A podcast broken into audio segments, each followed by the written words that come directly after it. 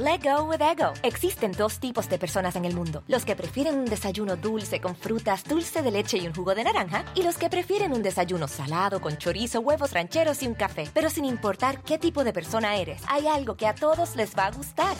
Mm. Los crujientes y esponjosos Ego Waffles. Ya sea que te guste un desayuno salado, con huevos o salsa picante encima de tus waffles, o seas más dulcero y los prefieras con mantequilla y miel. Encuéntranos en el pasillo de desayunos congelados. Lego with Ego. A algunos les gusta hacer limpieza profunda cada sábado por la mañana. Yo prefiero hacer un poquito cada día y mantener las cosas frescas con Lysol. El limpiador multiusos de Lysol limpia y elimina el 99.9% de virus y bacterias. Y puedes usarlo en superficies duras no porosas de la cocina, baño y otras áreas de tu casa.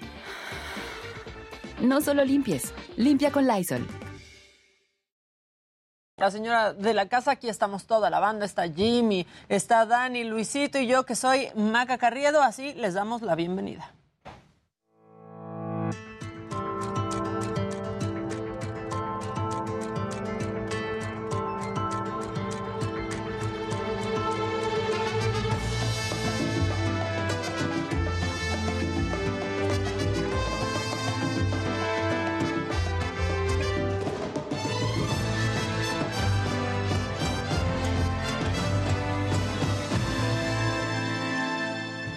Y vámonos con la información de este miércoles 20 de abril. La Fiscalía de Justicia de la Ciudad de México advirtió que buscarán sentencias ejemplares para los agresores de mujeres. Agregó que en los últimos días han procesado a más de 50 infractores. El reporte lo tiene Luis Pérez Curta. La fiscal de la Ciudad de México, Ernestina Godoy, lanzó una advertencia contra los agresores de mujeres. Buscaremos, detendremos, procesaremos y exigiremos sentencias ejemplares contra quienes agreden a una niña, adolescente o mujer en esta ciudad. En un mensaje a medios, la funcionaria informó que del 2 al 15 de abril la dependencia a su cargo llevó al proceso a 52 hombres acusados de diversos delitos en contra de mujeres, adolescentes y niñas. De ellos, 22 por órdenes de aprehensión y 30 detenciones fueron en flagrancia. Las capturas fueron por violencia familiar, abuso sexual, delito de violación, contra la intimidad sexual, por feminicidio y por el delito de trata de personas. En dos casos de feminicidios, uno cometido en la alcaldía Iztapalapa y otro en Tláhuac, hechos por separado en que la Fiscalía Especializada para la Investigación del Delito de Feminicidio estableció que en ambos crímenes los concubinos de las víctimas intentaron hacer pasar las muertes como suicidios. Lo he señalado puntualmente y lo reitero. No permitiremos la impunidad, particularmente en el más atroz de los delitos cometidos contra mujeres, que es el feminicidio, porque queremos que la justicia se haga costumbre en esta ciudad. Las autoridades aplicaron la perspectiva de género, lo que implicó darle un alto valor probatorio a lo que acredita el contexto sobre la violencia que ambas vivían en su relación de pareja. Para me lo dijo Adela, Luis Pérez Courtat, era lo televisión. Y para rechazar este tipo de agresiones, un grupo de feministas marchó ayer por las calles de la Ciudad de México y Javier Ruiz tiene todos los detalles mujeres autodenominadas bellacas feministas marcharon por las calles del centro histórico hacia el Zócalo para exigir que se detenga la violencia hacia las mujeres, pues las cifras de feminicidio y desaparición siguen en aumento a nivel nacional. Que ya estamos hartas de tanta violencia, muertes y desapariciones de nuestras hermanas y compañeras mujeres en México, en Ciudad de México, en todo el país, en Nuevo León, en Querétaro, en Oaxaca, en toda Latinoamérica. Estamos hartas de los feminicidios, feminicidios, de que el gobierno encubra a todos los jueces. Las manifestantes, algunas con el rostro cubierto, partieron del Monumento a la Revolución hacia el primer cuadro de la ciudad para exigir al gobierno que se continúe con la búsqueda de Devani Escobar. Y claro, para reprimirnos, están muy bien organizados, mandan cientos de policías y para buscar a Devani en Nuevo León no hay nadie, para eh, hacer justicia por nuestra compañera Roxana que se ha defendido de un violador y, y por suerte lo ha matado porque la iba a matar sino a ella y ahora la quieren juzgar a ella como asesina El grupo de aproximadamente 30 mujeres caminaron por la avenida Plaza de la República, Paseo de la Reforma, Avenida Hidalgo, 5 de Mayo, hasta llegar metros antes del Zócalo. Durante la manifestación, el grupo de inconformes también exigió al gobierno federal instale mecanismos de acción. De acuerdo con el Registro Nacional de Personas Desaparecidas, en lo que va del año, en promedio, siete mujeres son desaparecidas al día. Algunas de ellas son víctimas de feminicidio. Pero lo único que queremos es que nos escuchen, de que los medios de comunicación nos tomen, de que los ciudadanos nos oigan, de que la gente se cuestione, que empatice de una vez por qué mierdas nos siguen matando tanto, por qué están desapareciendo todas. Tan solo en Nuevo León, de enero a la fecha, han sido localizadas cinco mujeres muertas. Otras 26 siguen reportadas como desaparecidas. Entre ellas está el caso de Devani, quien desapareció el 9 de abril en el municipio de Escobedo. Diario tengo, antes de salir de casa, pienso en que quizá no pueda volver todo el tiempo, tengo que estar mirando hacia atrás porque tengo miedo, tengo miedo que alguien me siga, tengo miedo que alguien me levante y, es lo peor que yo tengo hermanas pequeñas y la verdad no quiero, no quiero heredarle este mundo podrido. Para me lo dijo Adela, Javier Ruiz, era no Media Group. Mi compañero Luis Pérez Curtad recorrió el edificio en el centro histórico de la Ciudad de México de la Comisión Nacional de Derechos Humanos, ese que mantenían tomado desde hace casi dos años. Tres mujeres que ya fueron vinculadas a proceso y esto fue lo que encontró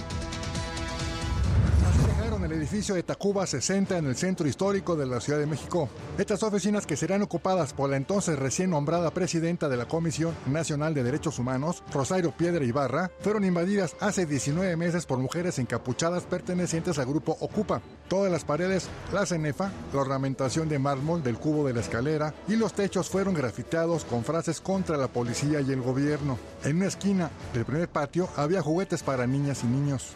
Encontraron envases de bebidas alcohólicas y latas de pintura en aerosol. El barandal de herrería forjado fue utilizado como tendedero.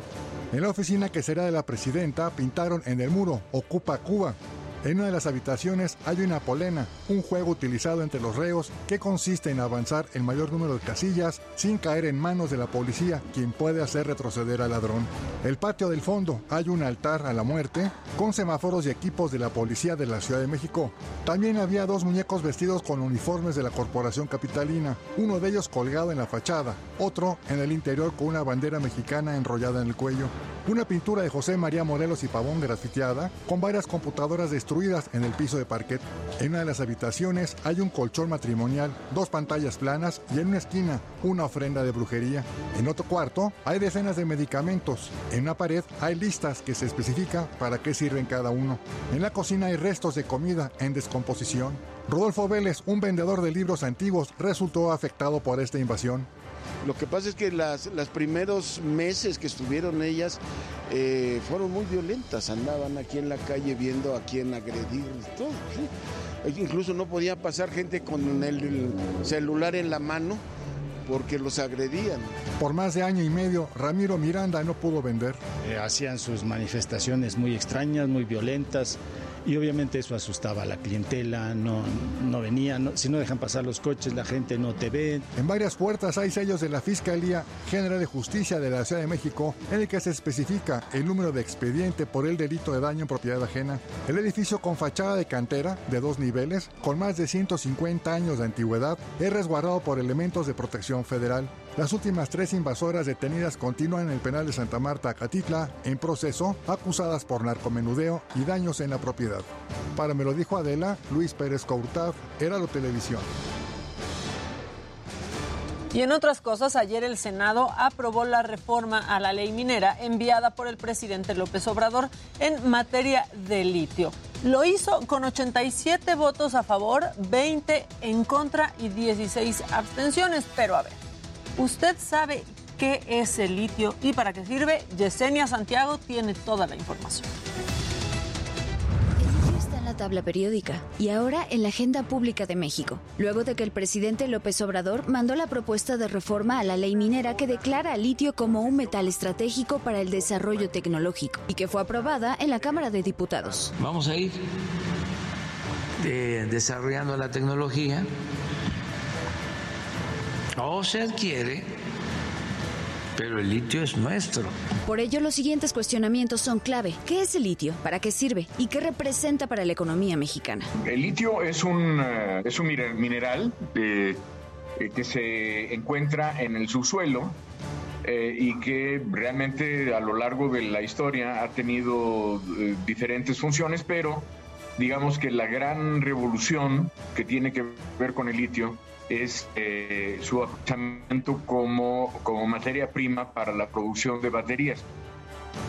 Todas las pilas que usamos hoy en día están hechas a base de litio. El litio, así como el petróleo, puede ser tóxico y no es renovable. En la actualidad, México no cuenta con yacimientos de litio en explotación, aunque en Baja California, San Luis Potosí, Zacatecas y Sonora están en etapa de exploración tres yacimientos que contienen este mineral, de acuerdo con la Secretaría de Economía. Se sabe que, que existen eh, recursos de litio, pero en México no hay reservas probadas de litio y tampoco hay... Eh, producción de litio todavía.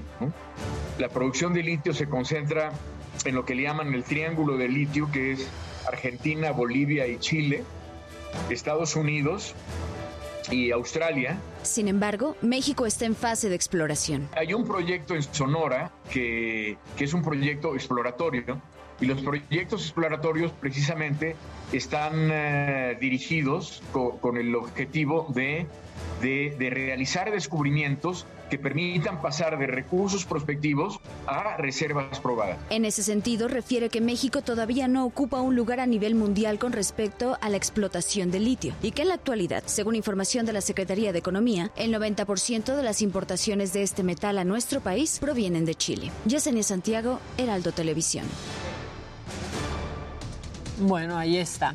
La Comisión Federal para la Protección contra Riesgos Sanitarios, la COFEPRIS, realizará la primera jornada de regularización sanitaria para artistas del tatuaje mexicano. La cita es el sábado 23 de abril en el Parque de la Cultura Urbana de la Ciudad de México de 12 a 17 horas. La invitación para tramitar la tarjeta de control sanitario pues también es para profesionales de la micropigmentación, o sea, el microblading y la perforación. Más adelante les tendremos más detalles de esto y platicaremos de esto aquí en la mesa.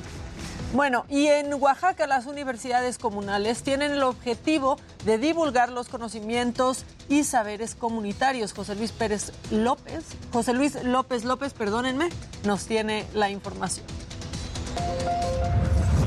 de Oaxaca implementan actividades académicas a través de las universidades comunales con el objetivo de formar profesionistas especializados en distintas ramas del conocimiento y los saberes directamente vinculados a los procesos de resistencia y recreación de la vida comunal de los pueblos originarios en México. La lengua zapoteca es una de las formas de enseñanza que se tiene a través de esta institución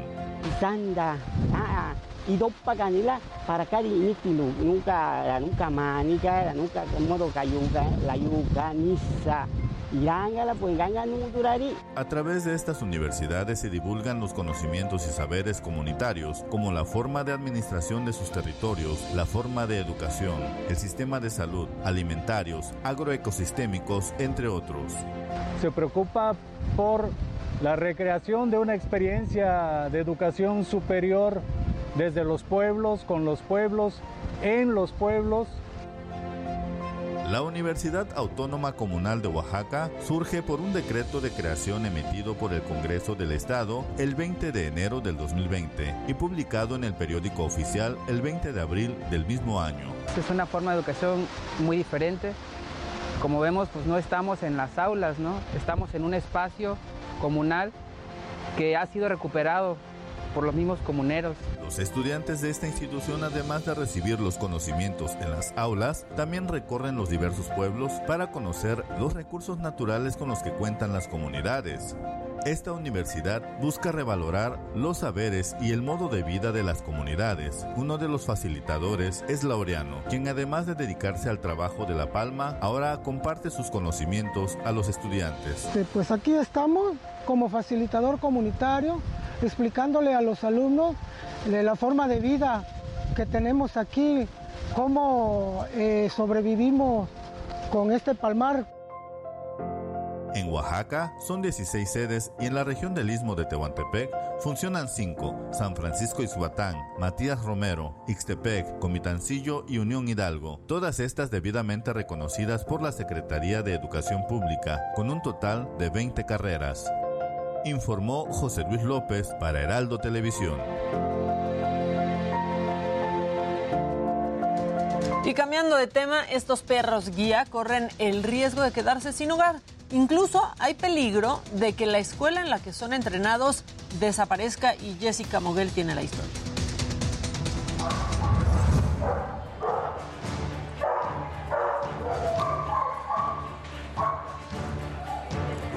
Homero, Odessa, Kitty y Orión corren riesgo de quedarse sin hogar.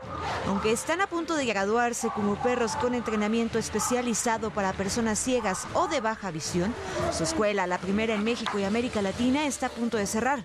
Los donativos son muy escasos y por lo mismo la escuela desde 2015 enfrenta un déficit debido a que una empresa que nos apoyaba fue vendida y los nuevos dueños ya no pudieron adoptar nuestra causa. Además, el déficit se ha ido acumulando año tras año y a partir de la pandemia también afectó mucho los servicios al público. Aunque las deudas han vuelto insostenible la institución, esta escuela es el hogar de Lancelot, el perro guía de Gerardo. Se conocieron hace seis años después de un accidente que lo dejó ciego, sin sentido del olfato y sin el 75% del sentido del gusto. Por ahora sus cuatro patas y sus ojos son la guía para evitar que Gerardo tenga algún accidente. Me dan a este maravilloso ser de luz de cuatro patas con alas que me dan alas para esquivar todos los obstáculos terrestres aéreos en 2017 y mi vida cambió 180 grados. Realmente regresé a mi independencia, a mi autonomía. Vivir en las sombras no fue sencillo para Gerardo, pero junto a Lancelot forman parte de los 132 binomios caninos que ha formado la primera escuela para entrenamiento de perros guía para ciegos para 20 estados de la República y países como Guatemala, Chile y Costa Rica. Ambos entrenaron seis meses para poder enfrentarse a una ciudad que no está diseñada para ellos y que constantemente les complica la entrada en lugares públicos. Los perros guías se entregan en comodato, siempre es propiedad de la escuela. La persona que lo recibe firma un contrato en el que todo el tiempo está consciente de que ese perro no es de su propiedad. Es un perro guía que se le está entregando gratuitamente Gerardo y Lancelot estarán juntos ocho años. Cuando el perro guía cumpla 10, tendrá que jubilarse y entrará en adopción. En este lugar los perros guía no se venden. La institución invierte medio millón de pesos en mantener a cada uno y al beneficiario no le cuesta un peso tener uno. De ahí la importancia de mantener abierta la escuela. Y yo creo que la sociedad mexicana no debe dejar que la escuela cierre. Hay que sostenerla, financiarla y apoyarla, porque un perro guía da calor al corazón, libertad al cuerpo y coraje al alma. Para donar, las personas pueden visitar la página perrosguía.org y conocer las opciones para ayudar. Para me lo dijo Adela, Jessica Moguel, Heraldo Televisión. Estamos en el día 56 de la guerra y Rusia lanzó un nuevo ultimátum a los combatientes ucranianos de la fábrica de acero de Mariupol. Aseguró que basándose en principios humanitarios, los batallones nacionalistas y extranjeros deben cesar sus operaciones militares. Por su parte, el presidente de Ucrania, Volodymyr Zelensky, dijo que la situación en Mariupol es muy, pero muy grave. Mientras tanto, la presencia de tropas rusas en el este de Ucrania continúa aumentando. Así lo reveló el último informe de inteligencia del Ministerio de Defensa británico. Además, alertó sobre el riesgo de ataques de precisión contra objetivos prioritarios por todo el país. Y para hacerle frente a la ofensiva rusa, Ucrania recibió aviones de combate y piezas de repuesto para reforzar aeronaves. Así lo informó John Kirby, vocero del Pentágono, quien precisó que Estados Unidos solo facilitó el envío de refacciones a territorio ucraniano, pero no aviones. Por su parte, el presidente de Estados Unidos, Joe Biden, dijo que no sabe si viajará a Kiev después de que el presidente de Ucrania lo invitara. La Casa Blanca pues comunicó que es probable que el mandatario no acuda, pero que están considerando enviar a un funcionario de alto rango para mostrar solidaridad total con ese país. ¿Y cómo vamos con la pandemia en este país? Bueno, pues la Secretaría de Salud reportó ayer 1.438 nuevos contagios y 24 muertes para sumar 323.973 fallecimientos. Esto según las cifras oficiales. Y los contagios pues subieron en el comparativo semanal, ascendieron un 121.9% con respecto a los 648 casos reportados el martes pasado, mientras que las muertes bajaron 69.2% con respecto a las 78 registradas la semana anterior. Y uno de cada cuatro niños en el mundo presentó algún síntoma de COVID largo, long COVID. Entre ellos destacan las afectaciones al estado de ánimo, al sueño y la fatiga. Y Verónica Macías tiene este reporte que si usted tiene hijos que sufrieron COVID, le va a interesar. Uno de cada cuatro menores de edad en el mundo presentaron algún síntoma de long COVID. De acuerdo con el estudio COVID persistente en niños y adolescentes, una sistémica revisión y metaanálisis realizado por mujeres científicas de forma independiente.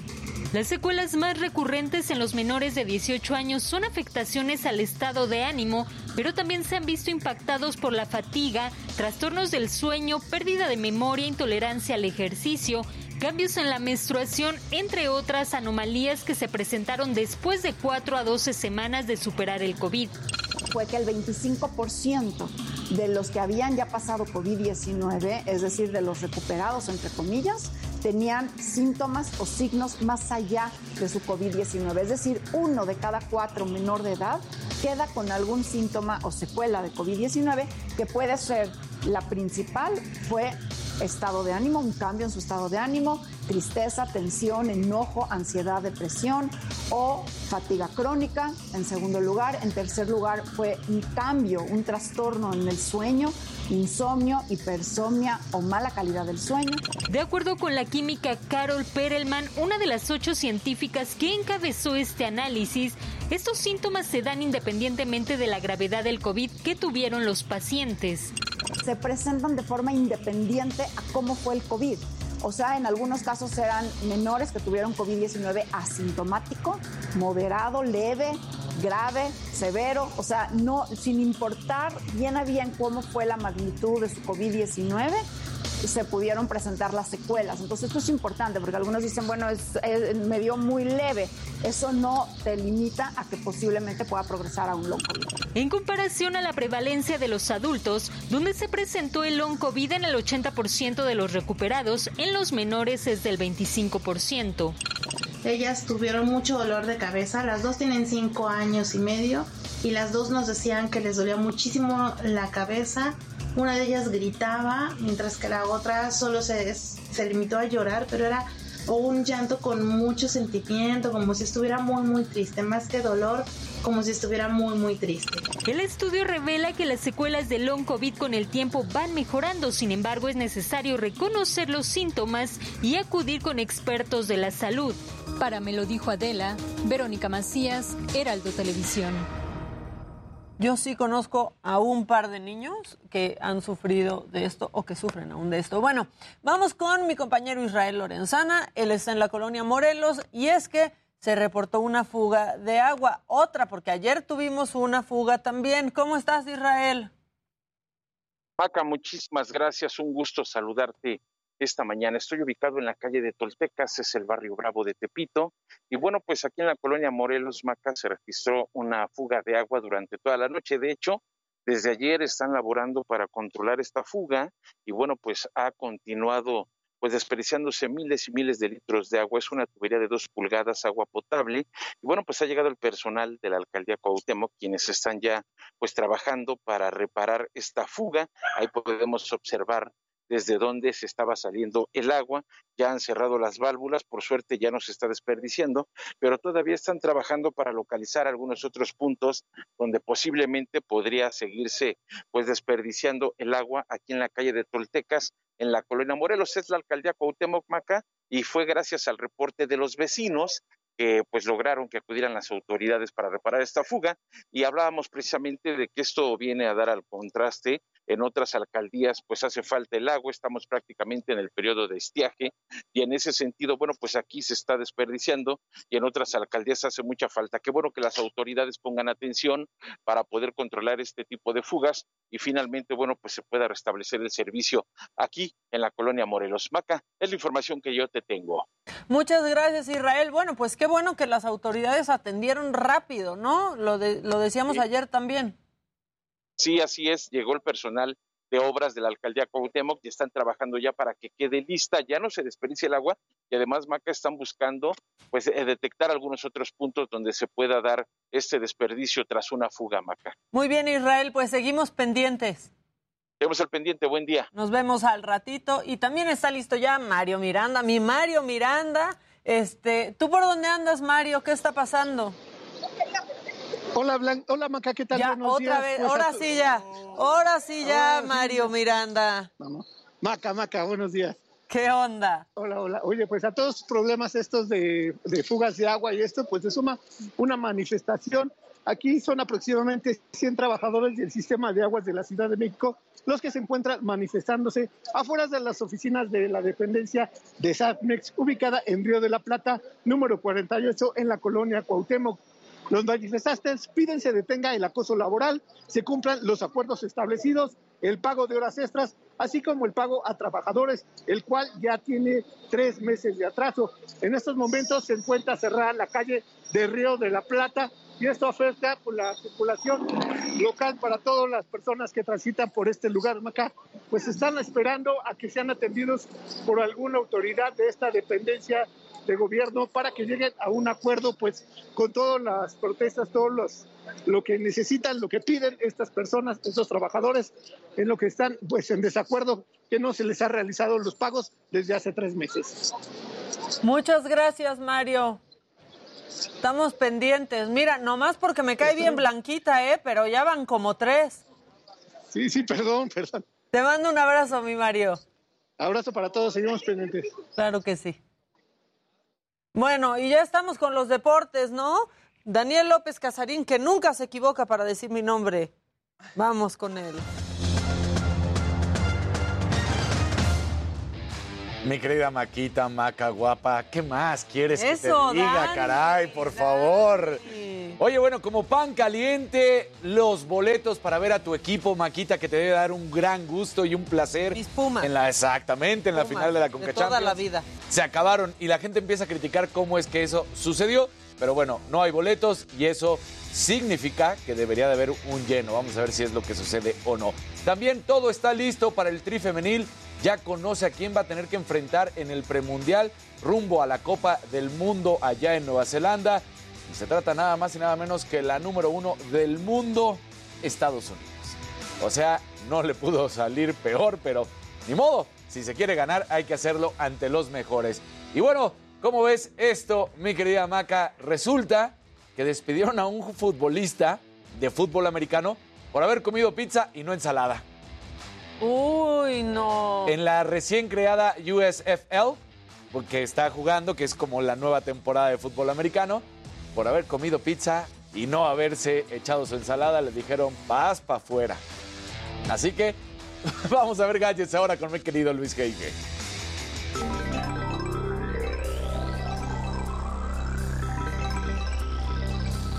Buenos días, le hubiera puesto crotones, ¿no? Pero en fin. por... Vinagreta. Exacto, exacto. Oigan, por primera vez en sus 10 años de operación, Netflix perdió suscriptores, solo ganó 500 mil nuevos de los de pago, pero Wall Street esperaba que fueran 2.5 millones. Debido a todo esto, las acciones cayeron un 33%. La verdad es que está muy fuerte lo que está ocurriendo con los del streaming rojo. Y bueno, quien tampoco la está pasando muy bien es la gente de Disney Plus quien confirmó que tienen un problemita. el cual provoca que falten algunos episodios en varias de sus series, algunas de las más populares. Finalmente, Samsung presentó una nueva edición del Galaxy Z Flip 3, pero con temática Pokémon. Viene en una caja especial de color rojito que trae una gran cantidad de gadgets para los coleccionistas y sobre todo los fanáticos de las serie. Pero bueno, estimado Jimmy, ¿a quién traes? Entre piernas.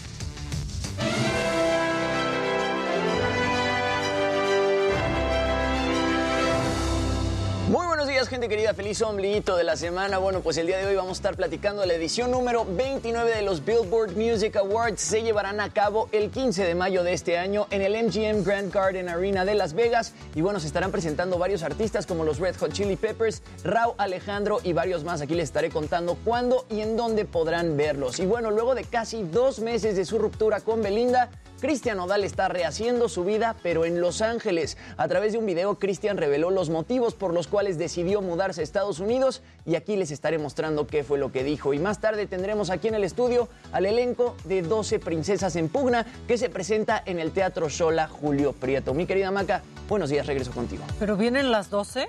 No, no, no, no. Ah, ya dije, ¿cómo nos vamos a acomodar aquí como la banda del recodo? Está difícil, ¿no? Vienen Divertida esa obra, ¿eh? Sí. bueno, nosotros vamos a un corte y volvemos con toda la información que ya les dieron mis compañeros y obviamente el macabrón, porque siempre hay mucho macabrón. Recuerden que estamos en vivo completamente y también en redes sociales, en YouTube, incluso en cortes comerciales. Ya volvemos.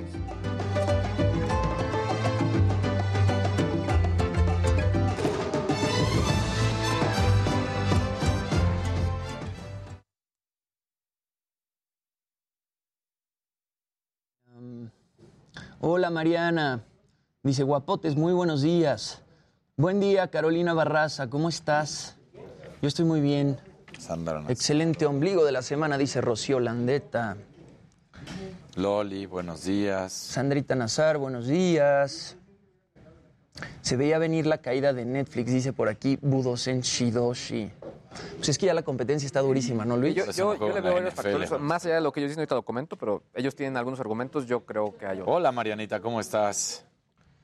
Saludos y un besote bien tronado a Jimmy. Un besote, María Félix.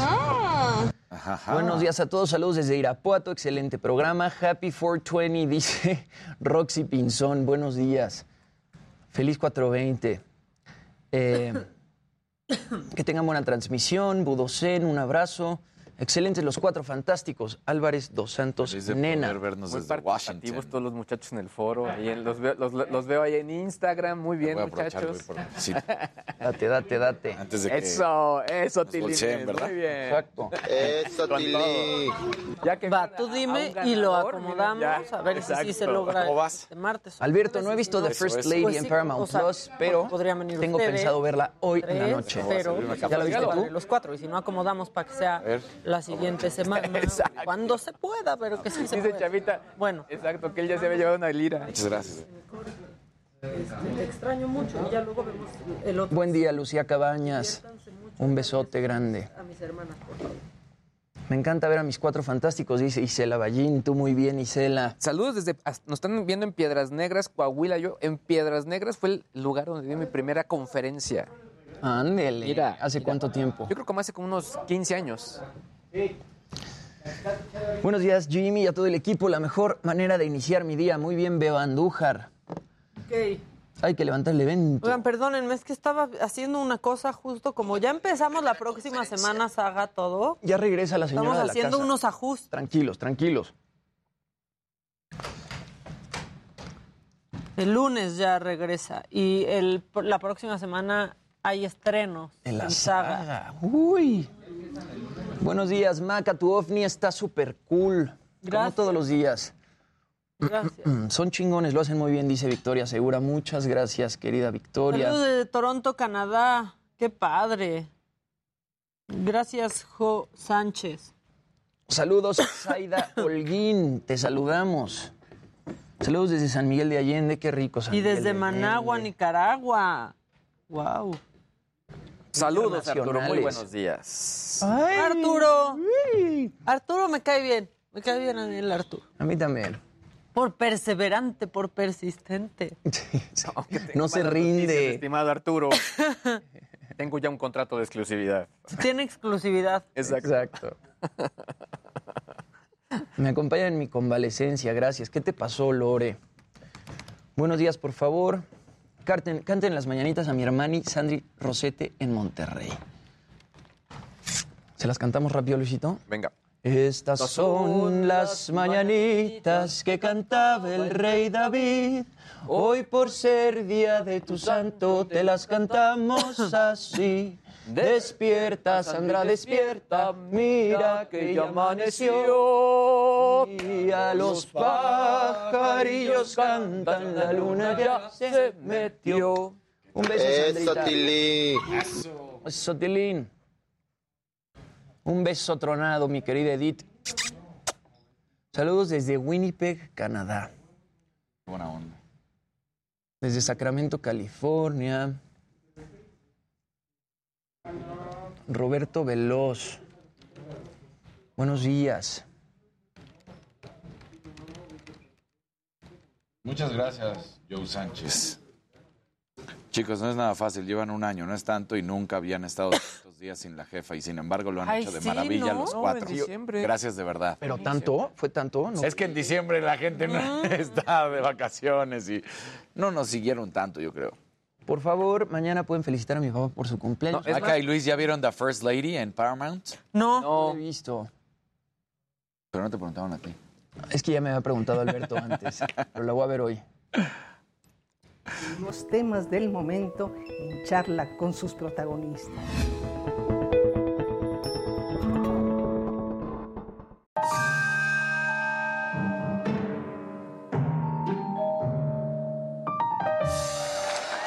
Estamos de regreso y vámonos nada más con el macabrón para distraernos un poco, porque esto no sé si le sucedió a ustedes, compañeros, a mí tal vez, cuando despiertas y te das cuenta que aún no es jueves.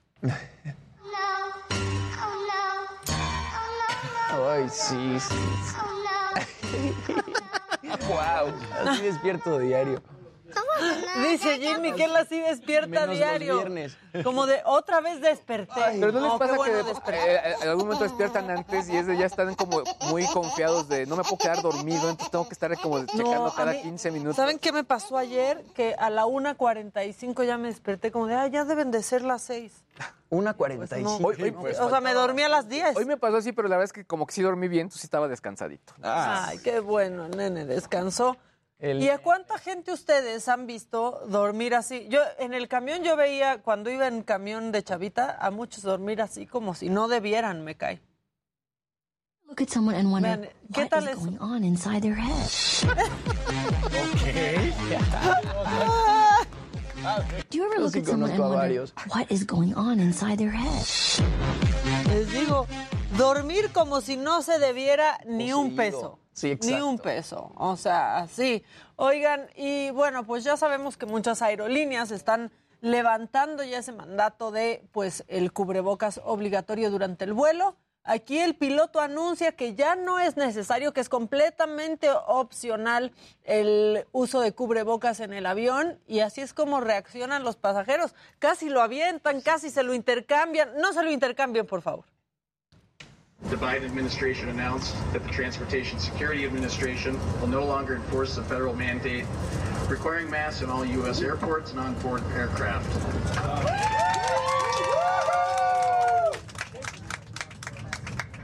Uh, effective immedi- immediately, masks are optional for all airport employees, crew members, and customers.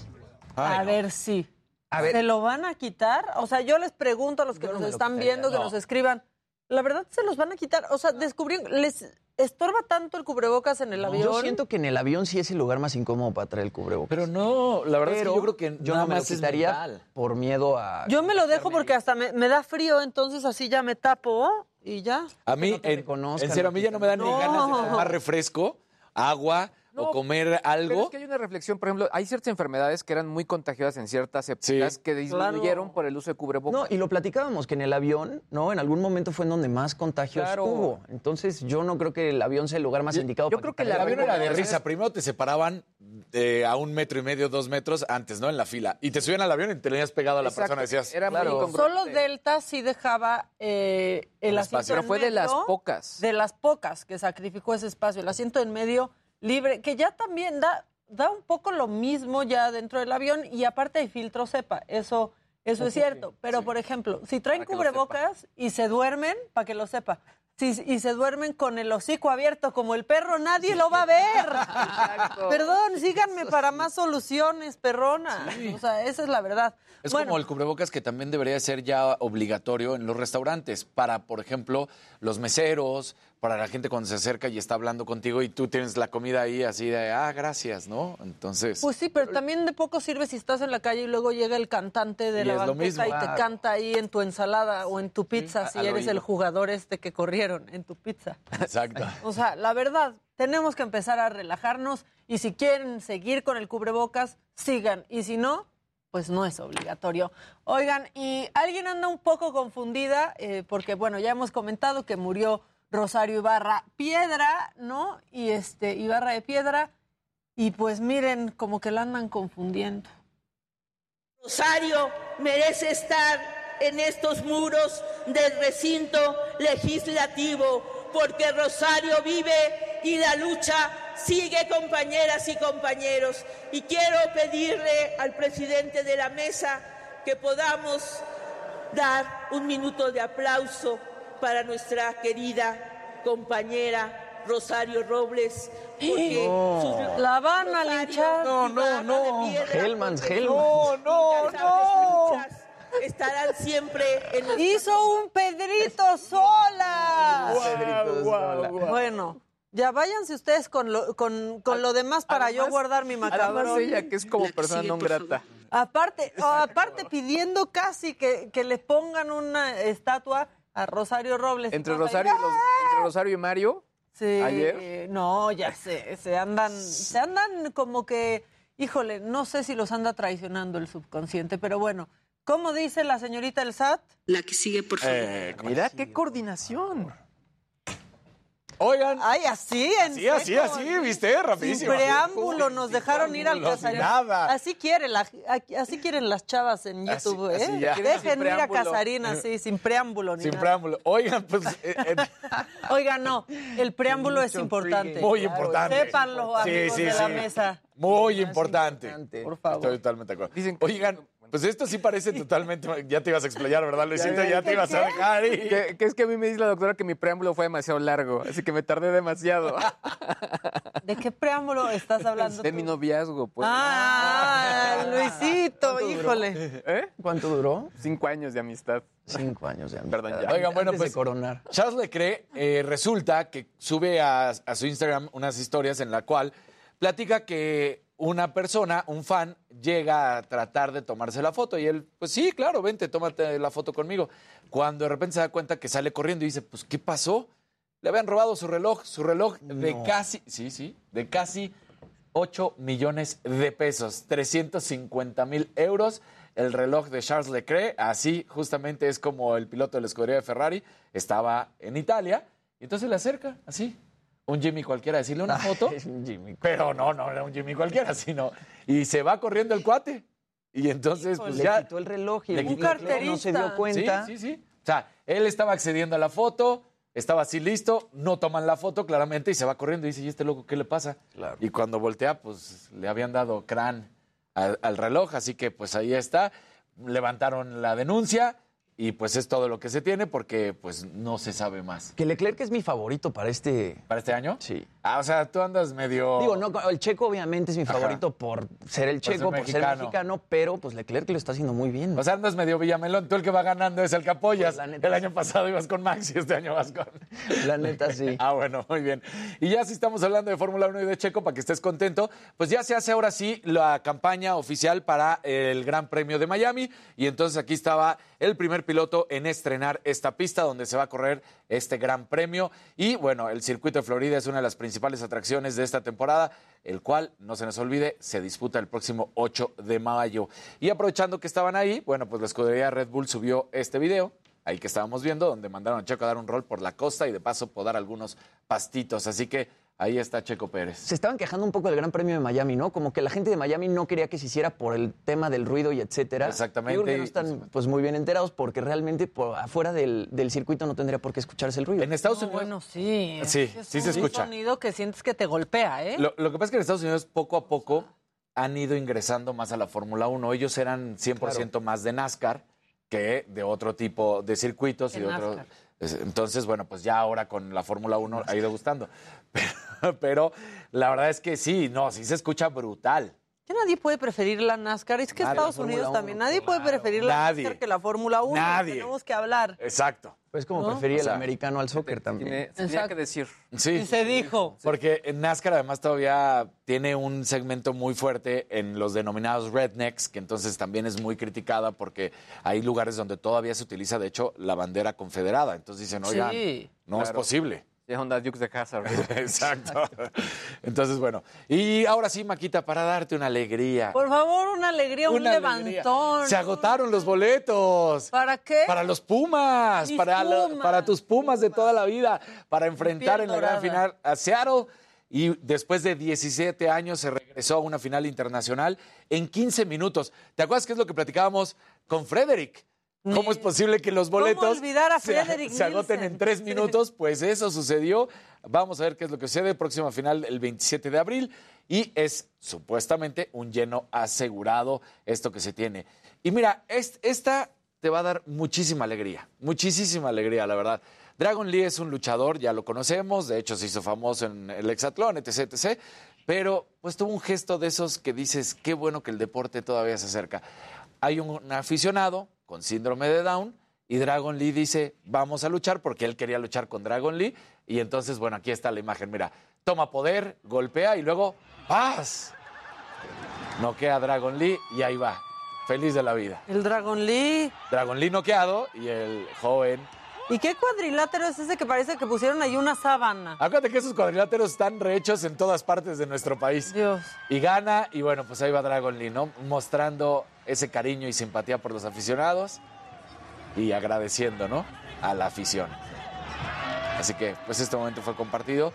Le propina un golpe el joven y gana. Entonces, bien, le dejó que fuera feliz un ratito. Ahí está el Tirantes y el Tropicazas de árbitro. ¿Te acuerdas del Tropicazas? Claro. Bueno. Casarín, la NASCAR es increíble y los choques son lo mejor, ya nos andan diciendo en YouTube. Yo no dije que fuera mala, yo dije Dijo que... que era de Rednecks, estuvo peor. Yo dije, sigue teniendo un segmento de afición. Y bueno, pues eso Y en fue. México también. La Y está la NASCAR verdad, México también, de hecho.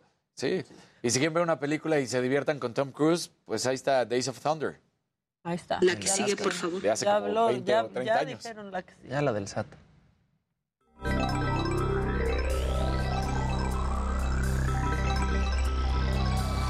Gente bonita, muy buenos días, ¿cómo están?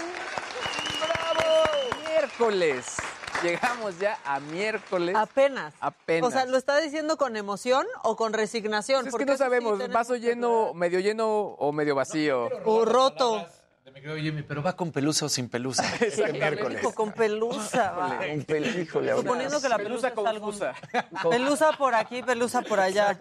Oigan, lo- y los que sí están, yo creo, con cara de confundidos es el señor Reed Hastings y Ted Sarandos. ¿Por qué? Porque ayer dieron a conocer los resultados de los suscriptores y ganancias de la compañía y resulta que Netflix perdió por primera vez usuarios en 10 años. Eh, sí hubo una ganancia de ciertos usuarios de pago, pero ya en la resta de los que perdieron, pues obviamente sí, les salen los números negativos. Donde más perdieron fue en Estados Unidos y Canadá, algo así como 600 mil.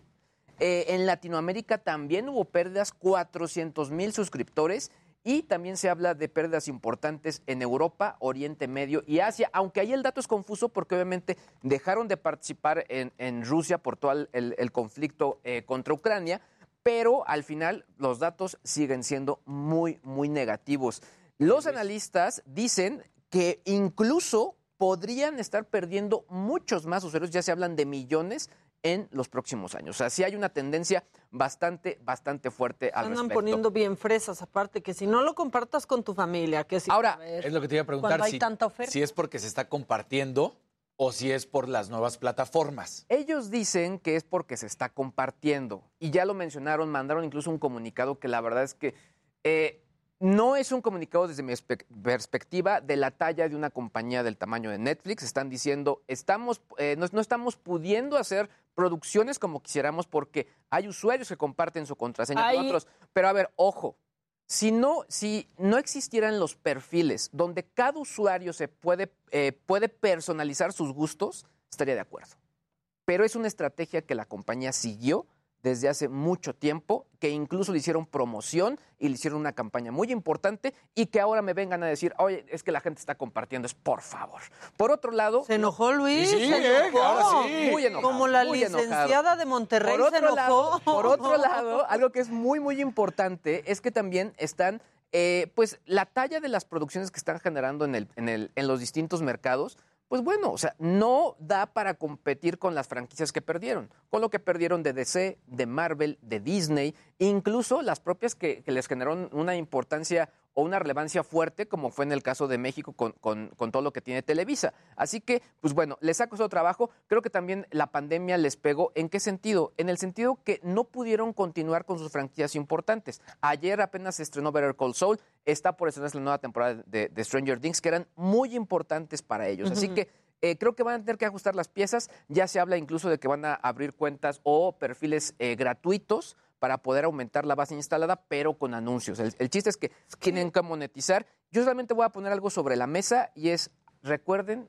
que hay compañías que han sido muy importantes en el mundo de la tecnología y en el mundo del entretenimiento y desaparecieron. O sea, podemos hablar de Palm, podemos hablar de BlackBerry, que BlackBerry sigue exi- existiendo, PD, pero al pues final sabe. únicamente está ahí. Lo que sí es un hecho, y eso sí siempre lo voy a decir, la mejor plataforma tecnológicamente hablando es la de ellos. Y es su gran valor y no pueden perder eso. Sí, pero aparte, no pueden echarle la culpa a los usuarios, porque ahora abres Netflix y ves una cantidad de reality shows bizarros Sí. que no entiendes que unos, o sea, ahorita estoy viendo It Cake, por ejemplo, ¿no? Y ya pienso que todo puede ser un pastel y me están engañando. Pero hay otros que dices, ¿y esto por qué? Y Claro. películas que parecen de Hallmark. Claro, es, Sí. es un, es un tema ahí importante. Bueno, nada más hablando del tema tecnológico, les comentaron el avance. Disney ya declaró que sí, hay capítulos en ciertas, eh, digamos, series que no aparecen. Entonces la gente dice, ah, caray, yo iba en el capítulo 5 y ya me brincó hasta el 7, me faltó el, el 6, ¿qué, qué fue lo que ocurrió? O sea, series de, de episodios están faltando, por ejemplo, en Hannah Montana, en Pato Aventuras, en series de eh, eh, X-Men, en Once Upon a Time, en fin, varias series que Son varias. franquicia y que son importantes, que son muy, muy llamativas. Ya dijeron que es un tema técnico, así que ayer comentábamos lo del tema de HBO. Tienen una gran oportunidad, gran oportunidad para seguir haciendo las cosas bien, pero pues bueno, creo que al final te- tendrán que redefinir la gente de Netflix su, su estrategia. ¿Disney sería la mayor competencia hoy peligrosa para, para Netflix o HBO? Yo creo que entre las dos está muy peleado, ¿eh? Estas dos, o sea, creo que si las dos llegaran a corregir tecnológicamente sus plataformas, sería una bomba. Creo que el error desde mi perspectiva de, de Disney fue dividir a sus mercados, el que- adulto y el infantil, ¿no? Sí, y lo interesante de Disney es que también en la plataforma hay contenido de Nat Geo y hay contenido que no nada más es de, de Disney, ¿no? No nada más es contenido para... Y que al final también es contenido niños. muy adulto, que si bien no es de clasificaciones altas, que sí es familiar, pero es contenido más adulto, o sea, más documentales que son serios y que sí no, no los ve tanto un público infantil, ¿no? Lo- Siendo muy honesto. Lo que aquí dicen es que- espectacular. Sí, no, hay, hay otros bien, bien padres ahí. Lo que dicen aquí es que cancelan Netflix a veces por ratos hasta que saque cosas nuevas. Esa ha sido la estrategia que incluso yo he recomendado, ¿eh? O sea, de pronto, depende de la temporada, va- te vas suscribiendo y nada más es por mes, que quizá a la larga puede ser más, más caro, pero bueno, a todos se acostumbran. A la larga te acostumbras, ¿no? Exacto, ¿no? Pues sí. La que sigue, por favor. La que sigue, por favor.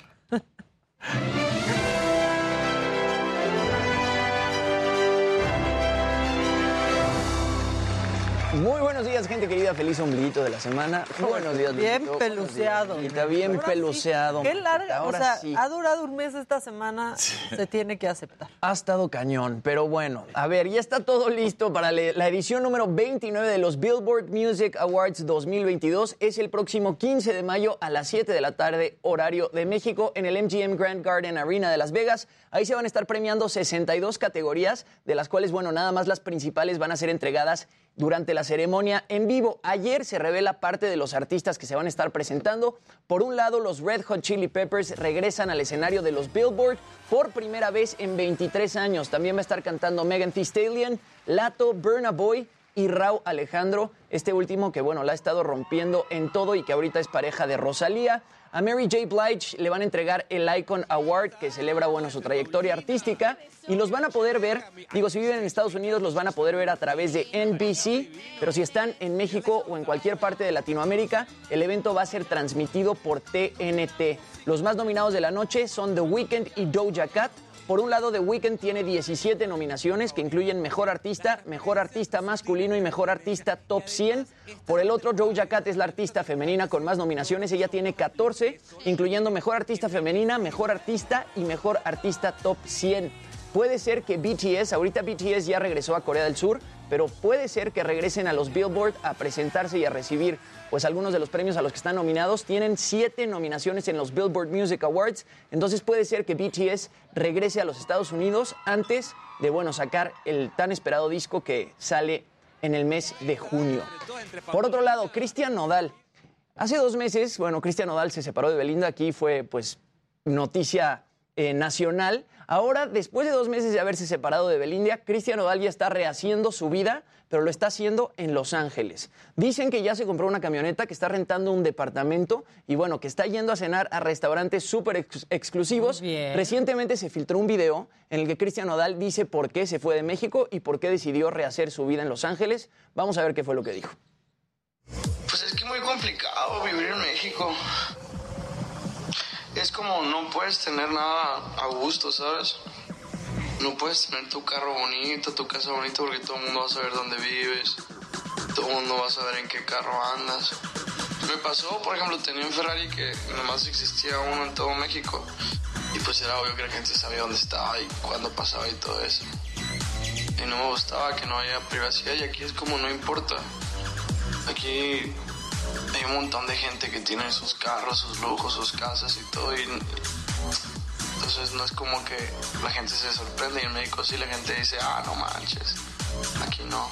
Entonces por eso me gusta más aquí. Pues así Cristian Nodal ya No, no es el único Ferrari que existe en México tampoco. No, y si traes el No, pero es puede ser Ferrari que solo tuviera un modelo y que Eso solo sí, ese eso sí, existiera en eso sí, eso sí. A, a eso se refería. ¿No? A Así eso- es fácil espotearlo, pero pues también en Los Ángeles. Claro. También en Los Ángeles. A mí la verdad me da mucho gusto que Cristian Nodal, pues no, después de haber terminado con Belinda y después del tema del anillo, esté disfrutando de su vida en Los Ángeles. Por ahí se filtró que está pagando este, una propiedad que más o menos de renta paga un millón de pesos mensual, que se Ah, compró una camioneta que vale dos millones de pesos. Ya está como el Este, boxeador. Sí, sí. O sea, es que al, al final va mitigando su tristeza con autos y Andy casas.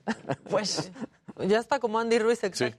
Ahora, yo siento que pasa más inadvertido en México que en Los Ángeles.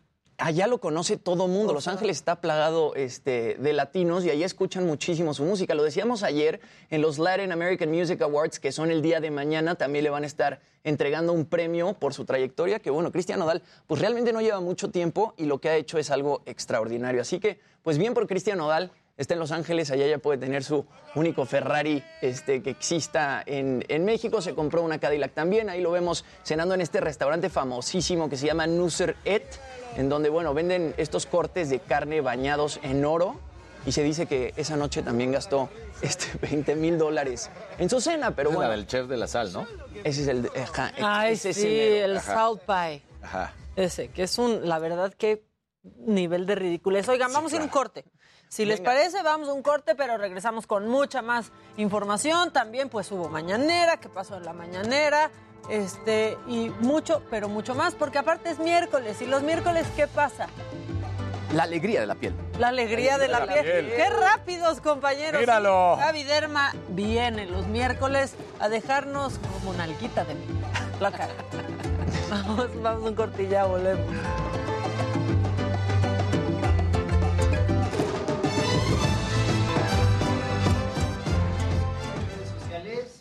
Se enojaron con Nodal, ¿eh? ¿Se enojaron con Nodal? Sí. Pam, pam, pam. ¿Y Amazon? Amazon. Amazon ya como que ahí se quedó, ¿no? Ajá. No, no, no está dando más. No, tienen que ver Outer Range con Josh Brolin. Está súper padre. Es como onda dark Ajá. con Stranger Things. Y es como de. ¿Cómo le llaman este género de Neo Cowboys? Está, está buena esa. Y viene The Boys también. Patricia te pregunta 255 veces que si ya te habían dicho que te ríes como Ellen DeGeneres. ¿A Luisito? Ay, no, ya me han dicho todo mil veces de Ellen. Yo lo que quiero es su cuenta de banco. Sí, no. Sinceramente. Definitivamente. Este, yo vivo en Los Ángeles, California, y who cares? Pues, pues yo digo lo mismo, Arturito. Ahora que somos muy amigos tú y yo, amigos personales, yo opino lo mismo. Típico síndrome de nuevo rico. Qué mamón nodal. Sí, sí creo que qué mamón. Muchas gracias, Carlita. Mira, cosa curiosa, eres amiga cercana y personal de la doctora y ahora también de Arturo. Fíjate. De los más cercanos a ti. Exacto. Ay, ay, ay. Oigan, yo amanecí, les juro que creo que con una reuma.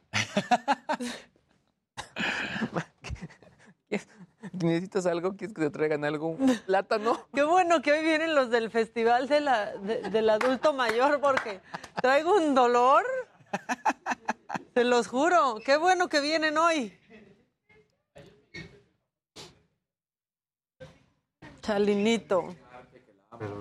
Claro que sí.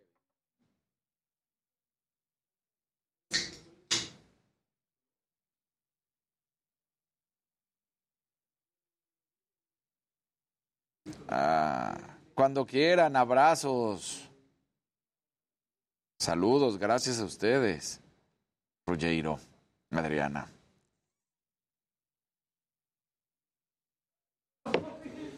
Saludos desde Tulum.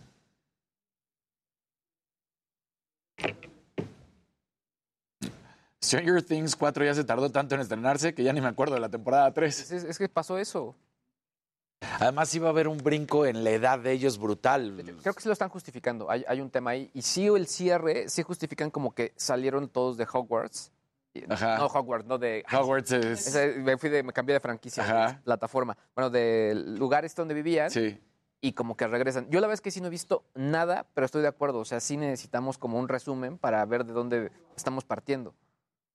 De hecho, por ejemplo, ahorita con Breaking Bad sí me aventé resumen y varios capítulos previos como para agarrar la onda de dónde arrancaba. Porque, sí Porque además se supone que en esta temporada ya salen estos dos. Sí, que todavía hay muchas teorías de cómo los van a sacar. Mi teoría es que tiene que ser cuando eh, este Walter White le daba clases a Jesse Pinkman, para que sea como justo, porque son como una, hay diferencia como de seis años aproximadamente. Hawkins, no es Howard, Hawkins. Saludos, Eduardo. Jimmy, que si tienes alguna información de Johnny Depp. Te pregunta Eduardo. Muchas gracias, Alberto. Gisela, te tengo Era una un cosa que me vas a amar. Pedazo. Te lo estoy escribiendo porque pues no podemos develarlo aquí porque estamos en vivo. No sé si es Nada más este. necesito que me pases datos de hora y todo para decirle. ¿Eh? Que no sé si sea un este albur o si sea algo real, entonces mejor te lo enseño porque eso es lo que dice. Maca, un, un platanito. No sé, pero híjole, no sabe.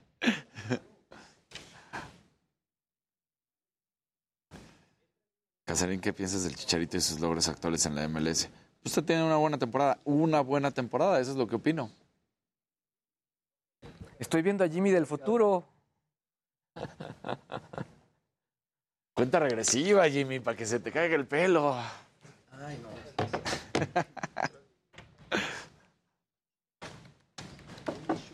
Jimmy, por favor, mi mamá me pide que te pregunte cuáles son las pastillas de ilusión que estás tomando para el ¿Dónde? No, estas son gotitas Pero de agua. hoy que es miércoles. Ah, pero son gotas de agua, son gotitas.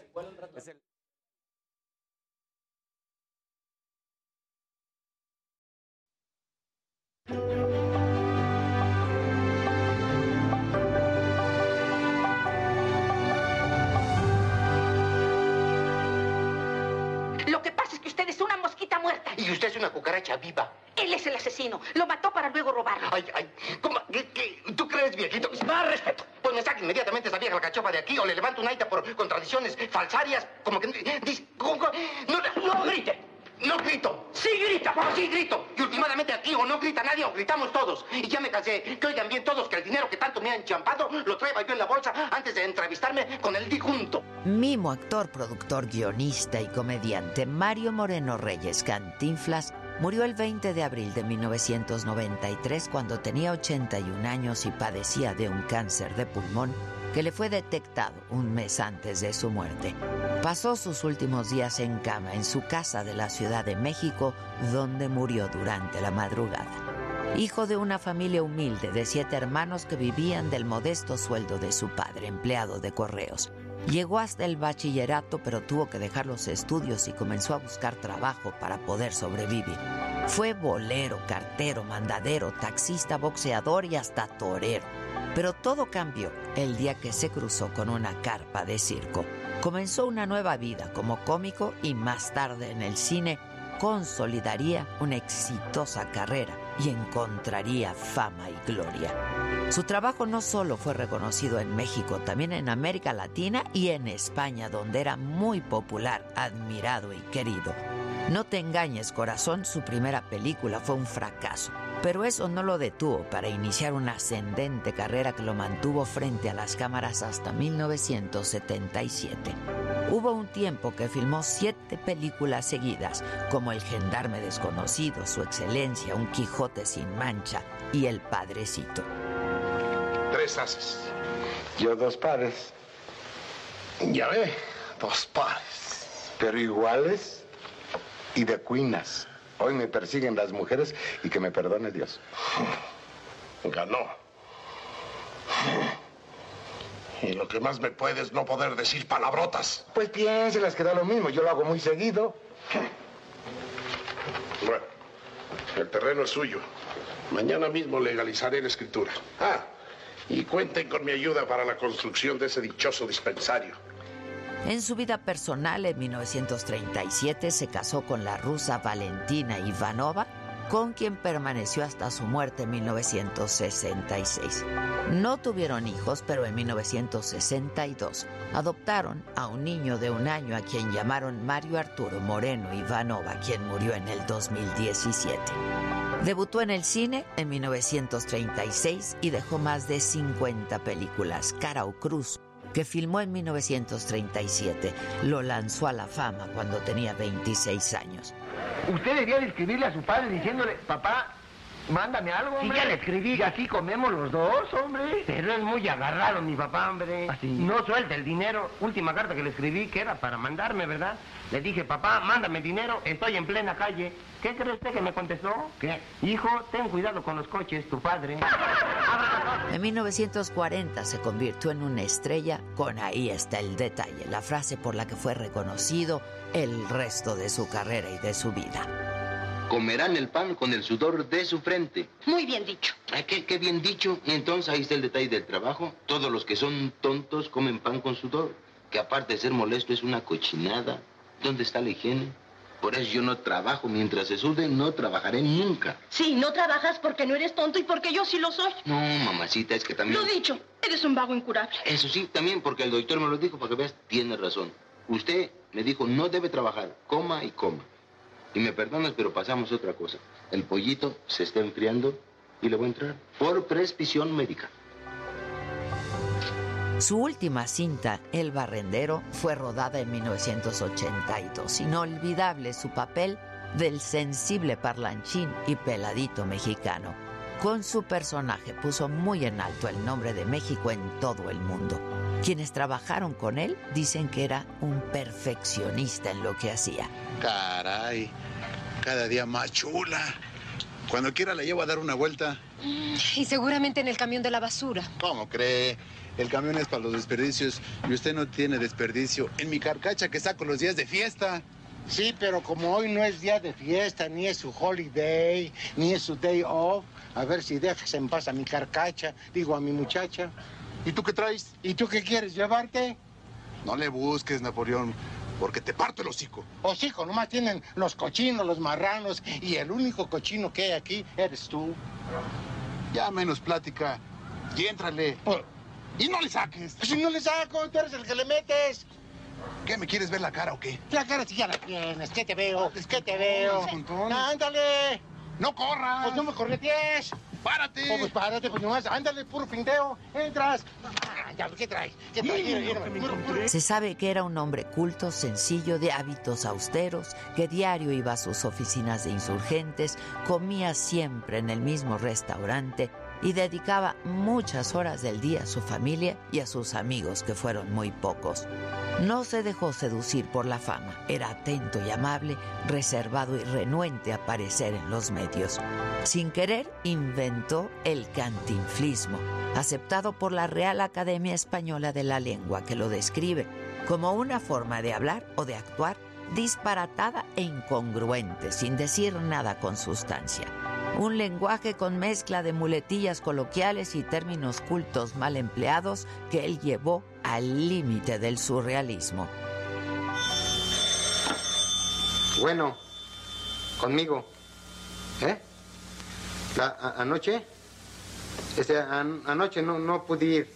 No, por, hasta, ¿hasta qué horas estuviste? No, es cierto, tú de plano ya. No, no, no, mira, las cosas que. ¿Eh? Ah, eso.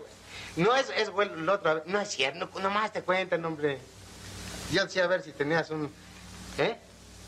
Sí. Ah, no, hombre, ni que fuera ya. Ya de plano tú que. ¿Eh? Sí. Decía a ver si podíamos ir con una amiguita y me llevo al jefe. ¿Eh? O sea, no, no le hagas, ¿eh? Ah, mi, ay, mi. ¿Eh? ¿Quién habla? ¿Eh? Su esposa.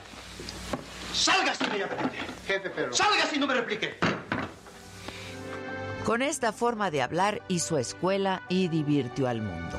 Las clases populares se identificaron con su personaje y su mensaje que en el fondo tenía una crítica social. Pero sí es muy fácil, hombre, ni que fuera uno de plano. ¿Cómo no va uno a saber, hombre? Lo- Los, huesos... Ay, hombre, de veras que mire ni que fuera uno tan ignorante, hombre. Lo- eh, ¿qué, qué, qué cosa es cráneo? ¿Cómo qué cosa es cráneo? ¿Acaso usted no tiene cráneo? ¿Ya le fueron con el chisme? Pues sí tengo, pero lo dejé en la casa. En sus películas mostraba la realidad del México cotidiano. Y sí, hizo reír a carcajadas a su público, pero también los hizo llorar y reflexionar. El año en el que murió Cantinflas, uno de los grandes mitos del mundo artístico de México en el siglo XX, junto con Agustín Lara, Pedro Infante, María Félix, Dolores del Río y Jorge Negrete, iba a recibir un gran homenaje y por ello el gobierno le dio un reconocimiento póstumo en el Palacio de Bellas Artes para que el pueblo de México pudiera despedir a su ídolo. Mario Moreno dijo prácticamente todo, hasta dejó escrito su propio epitafio. Parece que se ha ido, pero no es cierto. No, llo- no llore, no llore. Esto se va a arreglar, no sea tontito. No llore, no llore. No llore, no llore. Se va a arreglar, no sea tontito, esto se va a arreglar.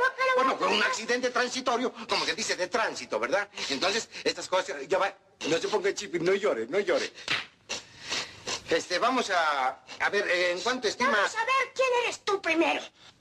Porque si no me dices quién eres, estás metiendo en lo que no te importa, te iba a ser el primero que me voy a descontar. Pues si yo lo que quiero es darte. Dame, dame qué. No, digo darte para que compres la rueda de la bicicleta, hombre. Ah, abuso, abuso. ¿Cómo, ¿En cuánto estimas el- los daños y perjuicios? Pues tomando en cuenta. No llore, no. No llore. Sea hombre, sea hombrecito. No. Si soy hombrecito. Eso. Eh, Cantinflas, ¿cómo pone de buenas verlo a la hora que sea, la verdad? Y vámonos con lo que sucedió hoy en la mañanera porque se presentó el reporte de marzo sobre seguridad e incidencia delictiva. Los delitos del fuero federal bajaron 19.9%, entre ellos los delitos contra la salud, financieros y fiscales, pero los delitos relacionados con armas de fuego y explosivos aumentaron 2.8% y los patrimoniales 11.4%. Rosa Isela Rodríguez, secretaria de Seguridad y Protección Ciudadana, aseguró que la estrategia que están aplicando ha funcionado. Y en marzo se registraron 19.9% menos. Esto quiere decir que estamos en los niveles más bajos de los últimos siete años. En los delitos del fuero común, el feminicidio bajó 34.8% en comparación con el máximo histórico de agosto del 2021. El homicidio doloso disminuyó 13.5% en comparación con 2018. La secretaria de Seguridad y Protección Ciudadana destacó que sobre este último delito, marzo es el mes más bajo en los últimos cinco años. Sin embargo, siguen siendo seis estados los que concentran el 50% de los asesinatos y también 50 municipios del país los que registran los homicidios dolosos el que seis entidades concentran el 50% de los homicidios dolosos. En ellos son Guanajuato, Michoacán, Estado de México, Baja California, Jalisco y Sonora. Eh, seguimos fortaleciendo la Estrategia Nacional de Seguridad en las seis entidades que tienen más homicidios. Y en materia de seguridad y sobre la estadística que publicó el INEGI y que revela que el 66.2% de la población mexicana mayor de 18 años considera que vivir en su ciudad es peligroso y tienen miedo de estar ahí, el presidente López Obrador comparó las gráficas tanto del gobierno federal y las del instituto y aseguró que en ambas va a la baja la incidencia delictiva. Culpó a los conservadores de querer desacreditar a su gobierno, así lo dijo. Lo que sale ayer y que reproduce, pues no sé, la señora Denise, o digo, no, a lo mejor ella no, ¿eh? pero de que México cuarto lugar en violencia en el mundo, pues eh, eso va a seguir pasando porque pues este son asuntos de tipo político. Y en materia energética, el presidente López Obrador celebró que la Suprema Corte haya declarado constitucional la ley eléctrica que establece que el autoabasto es ilegal. Además, pidió a las empresas que busquen un abogado para solucionar el problema, porque lo que hacían era parte de un mercado clandestino de generación de energía. Esto fue lo que dijo al respecto. Hago un llamado a estas empresas para que nos sentemos a ver cómo vamos a resolver el problema, porque yo tengo que aplicar la ley.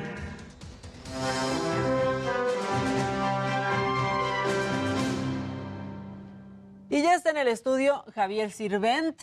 Eh, Javier Sirvent Cámara, porque no quiero que se confundan, aparte con Jimmy Sirvent. Aquí es la cosa diferente porque él es director del Festival del Adulto Mayor. Bienvenido, Javier. Gracias, Maca, por darme la bienvenida aquí en este tan padre programa y felicidades por todo lo que hacen todos los días. ¿eh? Muchas gracias. Y estamos diciendo, y es evidente, hay que mencionar lo que es como un espejo, porque, porque aquí está el Jimmy, eh, están los dos Jimmy, sentimos, así, versión del futuro.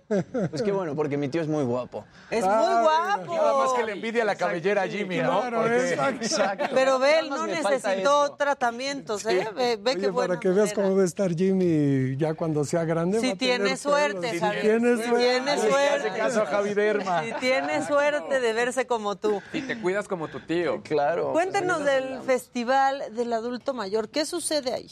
Pues mira, el Festival del Adulto Mayor es un evento que decidimos hacer mi esposa y yo. Eh, nosotros organizamos diferentes eventos y todo.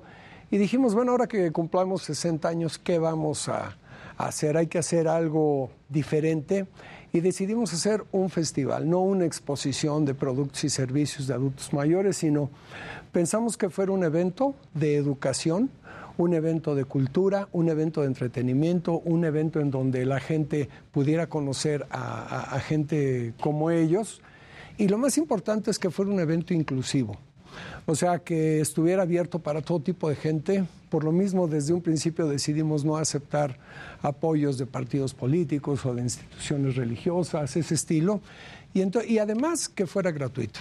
Dijimos, vamos a hacer un plan de conferencias, de talleres y todo, pero que no cueste absolutamente nada. Que todo sea, que quien llega, que se sienta además en su casa. Eh, tenemos pasillos grandes, tenemos muchas sillas de ruedas, tenemos gente especializada que recibe a los adultos mayores.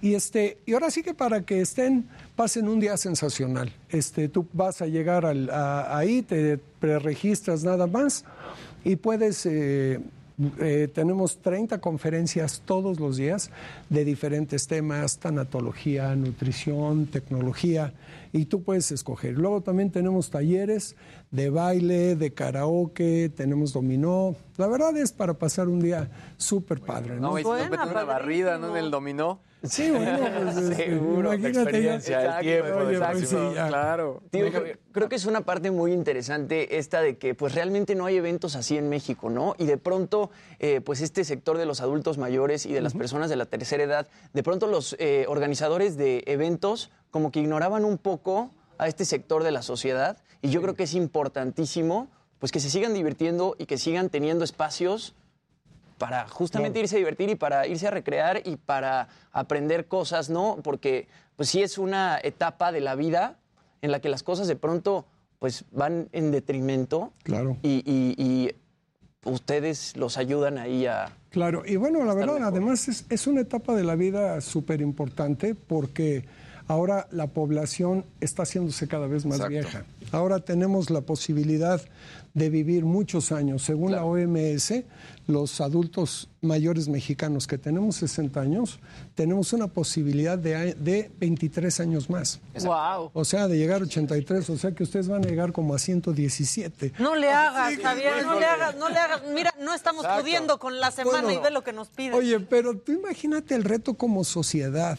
Claro. como país, como personas que de repente a los 60, 65 pues ya te jubilas y cómo le vas a hacer para vivir 20 o 30 años más. Y el problema, o, o no el problema, pero la visión, y Jimmy lo dijo ahorita de manera perfecta, porque me parece que los jóvenes, y sí le digo joven a Jimmy, es que piensan adulto mayor y ya dicen, no, están en la decadencia. Cuando dices, no, no es cierto. O sea, a los 60 años están en momentos perfectos y creo que hoy en día nuestro país, como en algunos otros países del mundo, pues todavía lo siguen en los, cargando los hombres de los adultos mayores. Porque los jóvenes o no están queriendo trabajar, o Sí. están queriendo viajar, o están queriendo hacer lo que sea, menos ser productivo en ese sentido, ¿no? No, y ha cambiado, o sea, tanto los roles, o sea, como tú lo estás diciendo, ahora la juventud, de alguna manera las familias cada vez se van haciendo más chicas. Entonces, cuando tú llegas ya a esta edad, o sea, llega un momento en el que empiezas a, a perder tantas cosas y a aislarte que tienes que estar súper, o sea, pendiente de qué vas a hacer, ¿no? Pero, pero hay algo bien interesante y, y les compartía justo cuando, cuando platicábamos del tema y que, y que venías, que por ejemplo en el evento de tecnología de Las Vegas, el que es uno de los más importantes, ellos abrieron un área que se llama Silver Tech, donde justo hablan de todo esto. Y el concepto en el CES tiene que ver con tecnología y sobre todo con ser inclusivos. Entonces, de pronto creo que el tema también de inclusividad tiene que eh, tomar en cuenta a los adultos mayores.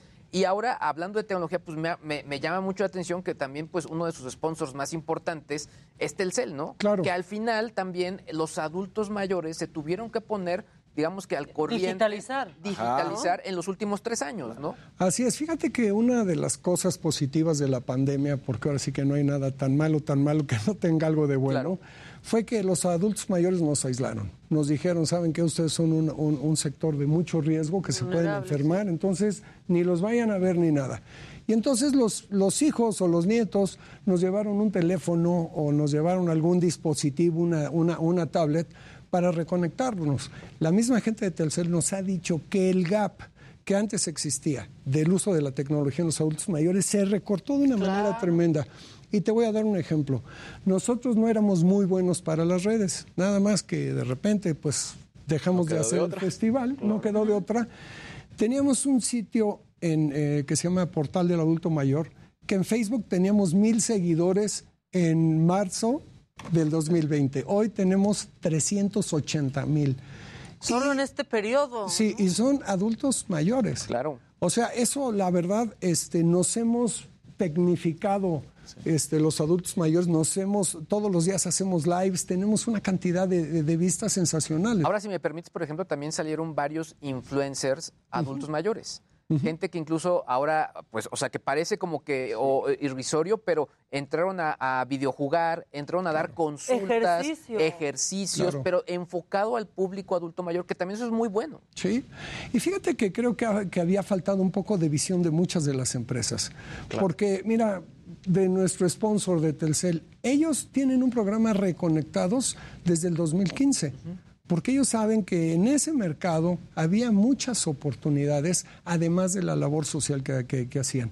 Y ahora muchas empresas se han dado cuenta que es el mercado que está creciendo más, además que tiene una cantidad de dinero importantísima. Claro. Nada más la ayuda federal era, en el 2018 fueron 42 mil millones de pesos al sector de los adultos mayores y el año pasado fueron 200 mil millones. Claro. O sea que tú nada más imagínate la cantidad de dinero nuevo que hay en ese sector. Exacto. O sea, viéndolo económicamente, es un sector que ahora sí todo el mundo está volteando. ¿no? Y debe haber Y que es un sector que, aunque muchos piensen que no, es productivo, ¿no? Hombre. En su mayoría. Y consumidor. Sí, y Hombre. consumidor. por Por supuesto, pero también es consumidor de diferentes tipos de claro. bienes, como lo que, lo que dices en el CES, ¿no? Agarran y diseñan productos especializados porque saben que empiezas a perder capacidad auditiva, capacidad visual, empiezas a, a- a necesitar diferentes cosas, ¿no? Por ejemplo, eh, es- nosotros tenemos tiempo para viajar, podemos viajar entre semana, eh, viajar No andan batallando con pedir las vacaciones al Ajá, jefe. Nada, exactamente, ¿no? O por ejemplo, hay una estadística que dice que los mexicanos vivimos nueve años con una enfermedad crónica. Entonces tú imagínate si te pones a pensar cuántos productos podemos desarrollar para esos nueve años que vivimos Claro. de promedio con una enfermedad crónica, ¿no? Claro, Para que vivamos mejor, ¿no? Claro. Y justamente la idea del festival era, dijimos mi esposo y yo, vamos a hacer un evento en donde les demos herramientas a los visitantes para que vivan mejor. Y haz de cuenta que de repente tú vas a un taller de movimiento en donde una bailarina te jala y te pones a moverte y te das cuenta que todavía tienes capacidad de Y que moverte. te sientes bien. Claro, o, o tomas una clase de yoga en silla, ¿no? Y dices, ah, cara, yo pensé que nada más era ahora sí que para chavos, ¿no? Y te das cuenta que tienes muchas capacidades. O, o escuchas una plática de tanatología que dices, oye, qué buena onda que me ayuden a, a- a pasar las pérdidas. Es ¿no? eso también, ¿no? Para la salud mental es, es increíble todo este tipo de actividades para los Sí, claro. mayores. Es, o sea, yo creo que es, es- es lo más importante, ¿no? Que puedas estar eh, ocupando tu capacidad en algo productivo, ¿no? No necesariamente, al- te, te dan ganas ya de vez, a veces de nada más ver la televisión un rato, ¿no? claro, pero, claro. pero no puedes vivir así. Oye, Y esa decisión, la verdad, muy valiente e inteligente de no involucrar al gobierno, Cero. no involucrar partidos, es la sociedad civil, es una pareja haciendo esto y haciendo lo que Así sea, es. ¿no? Te voy a decir en, en qué sí incluimos al gobierno. Por ejemplo, la Secretaría de Marina tiene unos grupazos sensacionales. Entonces les mandamos unas cartas al mero almirante y le dijimos, oiga, mándenos unos grupos. Nos, nos Para amenizar y sí es cierto, Sí, ¿eh? la En el sí. Censis Marina los tenían cuando te ibas a vacunar. Están y picudos. Están padrísimos. sí, Padrísimos. Fíjate que en el 2019 tuvimos a la Banda Sinfónica de Marina. Bueno, no sabes qué conciertos se echaron. O sea, increíble. Y ahora vamos a tener un grupo musical también de la Secretaría de Marina. Ahí sí vale la Eh, pena incluirlo. Hay, por ejemplo, muchos de las de los clubes de adultos mayores que invitamos, porque también pusimos un escenario. El, en el 2019 fue en el Pepsi Center y este y ahora lo, lo hicimos en, en un salón también del World Trade, pero el doble del tamaño del Pepsi Center. Entonces pusimos un escenario en donde invitamos a 61 clubes de adultos mayores a que se presenten. Entonces, si tú eres un adulto mayor que estás practicando una canción o un baile, y te invitamos a que te presentes ahí. Y además puedes invitar a tus nietos, a tus cuates, y todo. Y entonces ahí tenemos mucha participación de muchas de las delegaciones. Pues la verdad es que Javier suena padrísimo. Si puedes repetirle a la gente la fecha y el lugar. Mira, es en el World Trade Center, en los salones mayas. Es este fin de semana, viernes, sábado y domingo, de 10 de la mañana a 7 de la tarde. Y les digo, es absolutamente gratuito. Padrísimo. Y la pregunta de oro, porque muchos dicen en el chat, ¿a partir de qué edad? Porque dicen, ¿cómo? Desde los 60, 50, No, 70. dicen yo desde los 60, adulto otros mayor. 55. Anda- andan debatiendo cuál es el adulto mayor. No, mira, la ventaja es que es un evento 100% familiar. De repente ves una persona que trae a su nieto de dos o tres años, padrísimo, o luego un muchacho como ustedes que llevan a, a su adulto mayor este, apoyándolo. Súper bueno. Padrísimo. Y la verdad es que después de este par de años en donde pues los adultos mayores se han tenido que guardar mucho, cuidarse, han tenido miedo, pues poder empezar a salir, ¿no? Y en un entorno tan amigable como este, pues suena padrísimo. Javier, muchísimas gracias. No, por- muchas gracias por a venir ustedes, acá. ¿eh? Jimmy, qué bueno que trajiste a tu tío, que venga más seguido. ¿Qué tal? Claro que sí, lo invitamos. Nosotros vamos a un corte y volvemos con Javi Derma porque hoy vamos a hablar de la tecnología para el cuidado de la piel. Ya volvemos.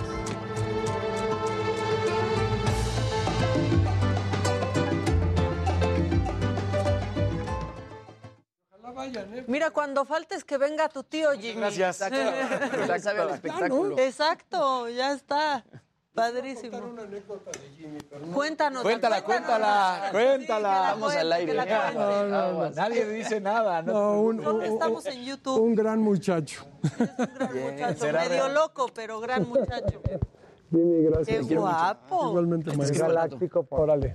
Te quiero, mi Está Javi. increíble. Muchas gracias, ¿eh? Está pa... ¿De, de dónde es el mismo nombre? ¡Qué moderno! Necesito para una cosa ese Vienes dato. con el Ah, sí, cosa sí, que sí. voy a hacer. Te paso su Sí. cel directo. Padrísimo. Sí, sí. Hasta luego. Sí, porque aparte yo creo que le va a Ay, gustar. Javi. Oye, yo iba a preguntar, ¿y a partir de qué edades este, Uno ya va. uno es de la tercera? Ya sé, ya me tengo que ir a inscribir. Es que sí empezaron a debatir cómo Claro. dicen 50, dicen 60. Ajá, porque digo, él debe tener el dato actualizado de apart- porque efectivamente como ha ido creciendo Según yo la es expectativa 65, de vida, ¿no? sí. Es que, Pero en Colombia, desde los 55. o sea, te jubilan a los 65, supuestamente. Pero Ajá, ¿qué al edad se parecer eres ya adulto mayor desde los 60. Y se ha ido modificando también la edad de- y los años de jubilación. Sí, es justo. Suena muy Porque de, feo, de ¿no? cuando mis papás se jubilaron a la jubilación actual, aumentaron los años y aumentó la edad. Ajá. Entonces, no sé ahorita cómo Justo por se eso que él decía, ¿no? Que al final lo que tiene que desembolsar el gobierno por jubilaciones ha aumentado, entonces por lo tanto conviene aumentar el- la, la edad de Que jubilación. la jubilación ahorita que es a los 65, ¿no? Ahorita Creo. es a los 65. Y también las leyes cambiaron, porque antes sí salías con X cantidad de sueldo y todo, y ahorita no justo porque no hay eh, una cantidad suficiente para mantener la cantidad de población que se tiene que Sí, sí, no, es- jubilar. es todo un tema, está sí, súper es todo un tema. Ajá. Y aquí quieren que presente al tío. Está, está casado. Ese sí no tiene. Está casado. Ese sí no tiene Tinder. ¿Es hermano de tu papá? Sí. Ah, ¿tú sí tienes? No, No, su no, papá. ¿A tu papá sí tiene Tinder? Pero nos enteramos por alguien en YouTube que nos Órale. dijo. Alguien, o en mensaje, en WhatsApp. No, te encontraste a alguien. No, WhatsApp del programa. Sí, alguien mandó la foto. Nos dijeron, es que encontramos al papá de Jimmy con una foto con Jimmy en Tinder.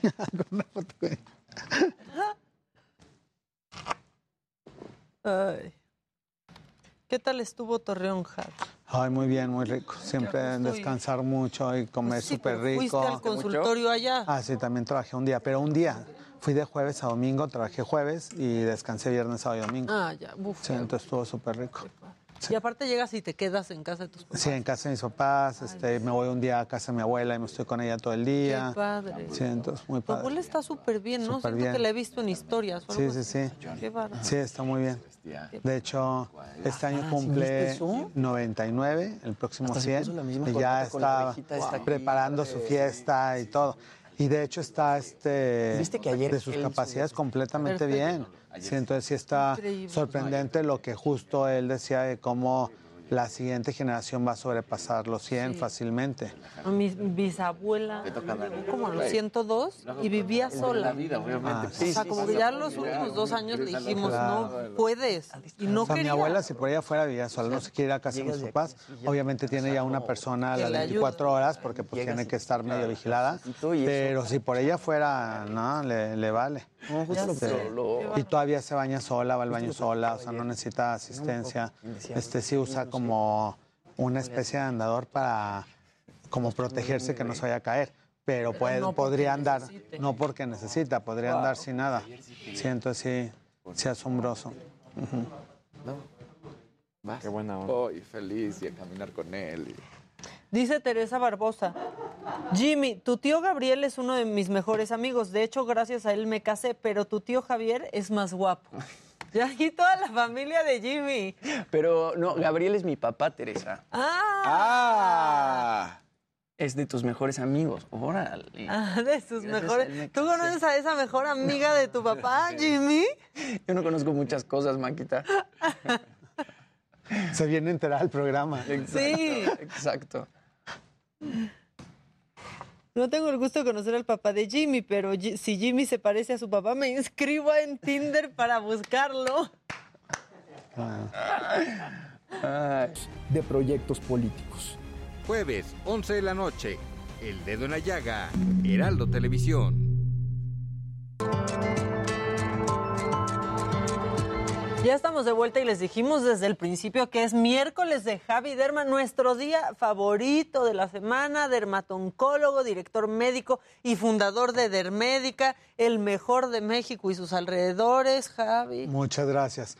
Y continuando un poquito con el tema, que es muy interesante la plática de cómo va modificándose la piel con la edad y obviamente todas estas tendencias de nuevos cuidados, nuevos procedimientos, nuevas cremas que hay también para la tercera edad, pues la tecnología no es la excepción. Obviamente la capacidad de la tecnología para ir previniendo deterioro celular, pues ha ido avanzando a pasos agigantados. Sin embargo, es asombroso también como hay muchas personas que le tienen miedo a la tecnología. Y bueno, aquí Luis sabrá de eso. Y que bueno, si sale determinado gadget y si no me va a dar cáncer y si ya está corroborado o pues hasta como el tema de las vacunas, que hay gente que todavía a dos años y medio sigue con miedo de vacunarse, que porque cree que le van a meter un chip, que si le van a cambiar el pensamiento, que si van a cambiar ciertas estructuras anatómicas, y eso no es así.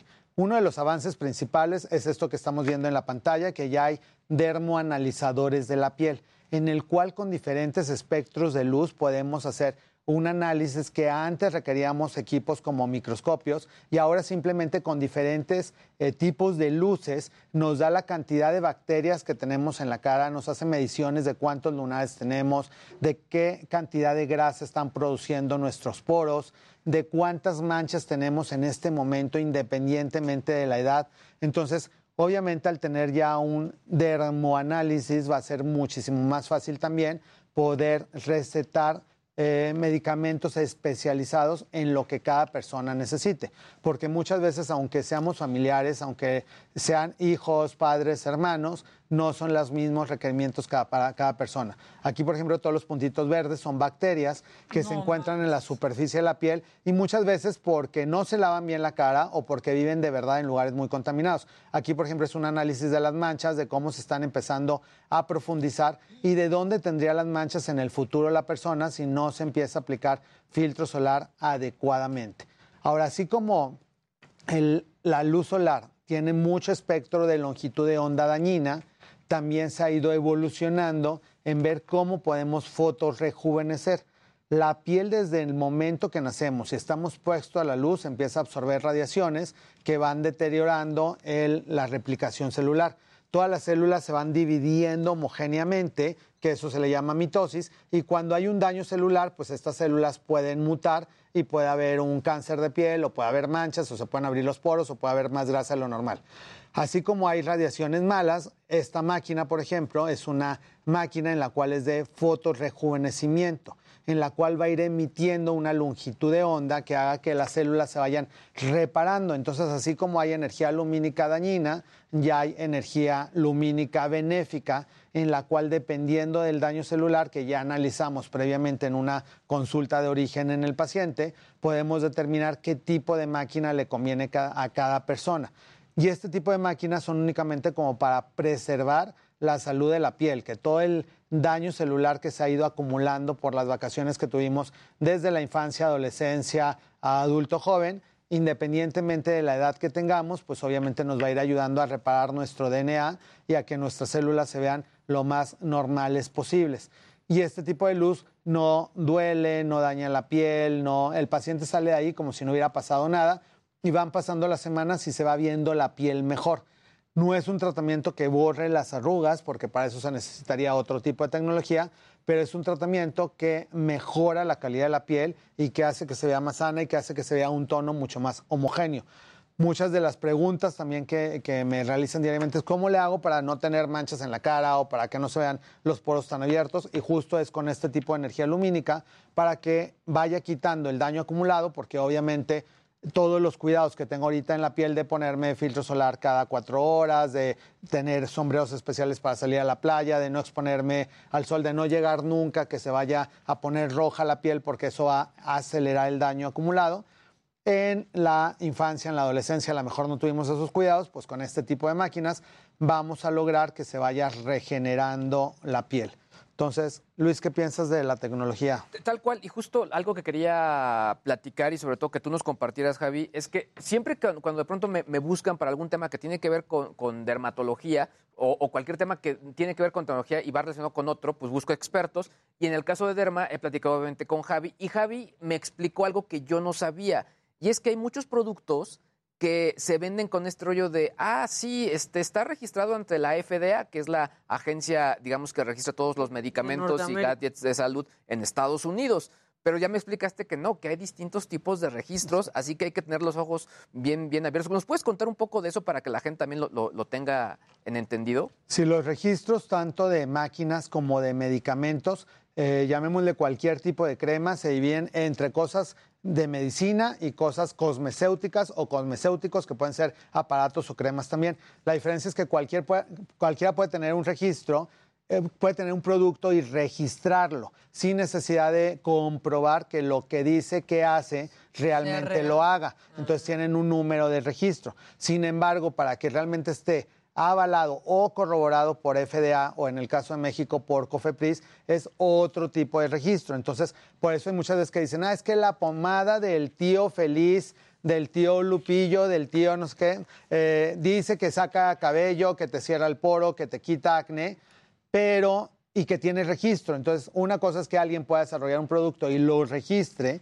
y otra cosa es que ya esté avalado por COFEPRIS y por comunidades médicas en las cuales hay que demostrarlo con evidencia científica. Y eso quiere decir que muchas veces los productos de patente, que se le llaman de patentes, porque pueden pasar años en el que demuestren que realmente tengan esa efectividad. Entonces, que dicen, Esta, este filtro solar, que en la actualidad hay algunos, va a prevenir el cáncer de piel. Entonces, tienen una molécula que previene el daño del DNA, como estamos hablando, para que no se desdoblen las moléculas de manera desuniforme y eso pueden pasar de 8 a 12 años para demostrar que realmente estas células no van a tener una producción de cáncer 7 a 10 años después. Y una vez que se logra ya pueden registrar la patente, ya se puede introducir esa molécula en la crema y ya se puede vender, entonces es un tipo de registro eh, que lleva otro tipo de de maquinaria y de, y de cosas que se presentan en congresos médicos. Y esa es la diferencia muchas veces entre ciertas cremas también que únicamente se hacen lanzamientos con influencers o en ciertos este, eh, lugares o en centros comerciales y que están hasta la islita y que es la crema que se viene. O el Esos que te van siguiendo, o, sea, vas caminando en Perisur y ahí te van siguiendo, señorita, señorita, señorita. Ahora, es bien importante, sobre todo ahí la letra chiquita de, de, estos productos, porque si dicen, sí, esto te elimina, no sé, por ejemplo, la arruga. Pero el tema es que la letra chiquita dice, sí, pero es de 8 años y lo tienes que usar todos los días y casi cada, en todo momento. Entonces, sí, es bien importante checarlo y sobre todo, como tú siempre lo has dicho, ¿no? Ir con expertos que son los que obviamente pues tienen todos los productos que están validados y tienen el registro que se requiere, ¿no? Sí, Sí, y de hecho, la mayoría de esas recomendaciones también viene la leyenda de que la responsabilidad es de quien lo usa. Ya ni siquiera Quien lo de. recomienda y quien lo usa. De quien lo recomienda. Y, pero hasta eso de quien lo recomienda, entre comillas, porque si no Sí, pues, hace lo que. Si te dice, ay, no se, se te va a quitar la mancha y no te la quitó, no hay manera realmente como de decirle a esa persona, ay, no me funcionó, o ya, ya para ese entonces ya hasta se caducó, ya la persona que te lo vendió ya ni trabaja en ese centro comercial. Entonces también desde ahí buscar lugares o la mayoría de, las, de los registros sanitarios de cosas que funcionan, pues son cremas que en la actualidad se encuentran en farmacias y que ya prácticamente todas las farmacias tienen un área de skincare en el cual son productos dermatológicos que tienen eh, una eficacia de sus medicamentos corroborados.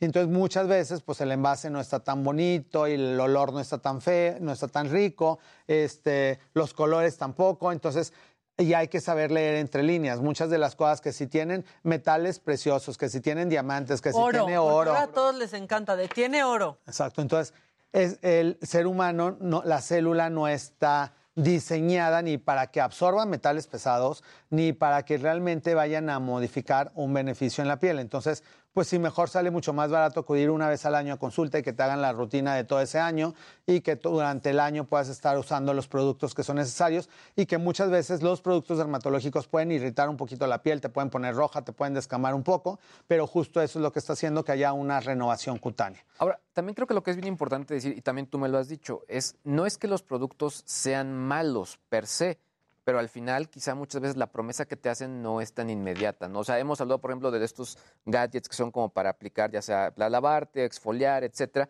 que igual te sirven de ayuda, pero no es que vayan a hacer 100% el trabajo, ¿no? Y también servirían de crear hábitos. Entonces, como inclusive como en muchas de las aplicaciones, ahora que te, te hacen tu análisis de cuántas horas dormiste, que obviamente eso es súper importante para la piel también, de en qué horario, por ejemplo, puedes o no puedes estar escuchando mensajes, porque si no también te van mandando una actividad al cerebro y que también el cerebro está conectado obviamente con la piel. De hecho, la piel es la que tiene más terminaciones nerviosas. Entonces, tiene todos los sentidos despiertos. Entonces, si hay olores que no nos dejen dormir, si hay este ruidos que no nos dejen dormir, el sentido del oído, luces para la vista. Entonces, todo eso tenemos que tener cuidado. Y hay personas, así como el umbral del dolor, hay personas más sus- susceptibles a la luz que otras. Entonces, hay personas que se pueden dormir en el, en el sol y se hasta que le salgan las ampollas. Y hay gente que con luz no puede dormir y que necesita realmente cortinas que hagan un blackout completo para que no entre nada de luz porque si no se van a despertar. Y regresando un poquito a la tecnología, como estamos viendo, hay muchas diferencias de láser, que los láseres también hay mucha investigación detrás de ellos. En la actualidad, ninguno de los láseres produce cáncer, ninguno daña la piel.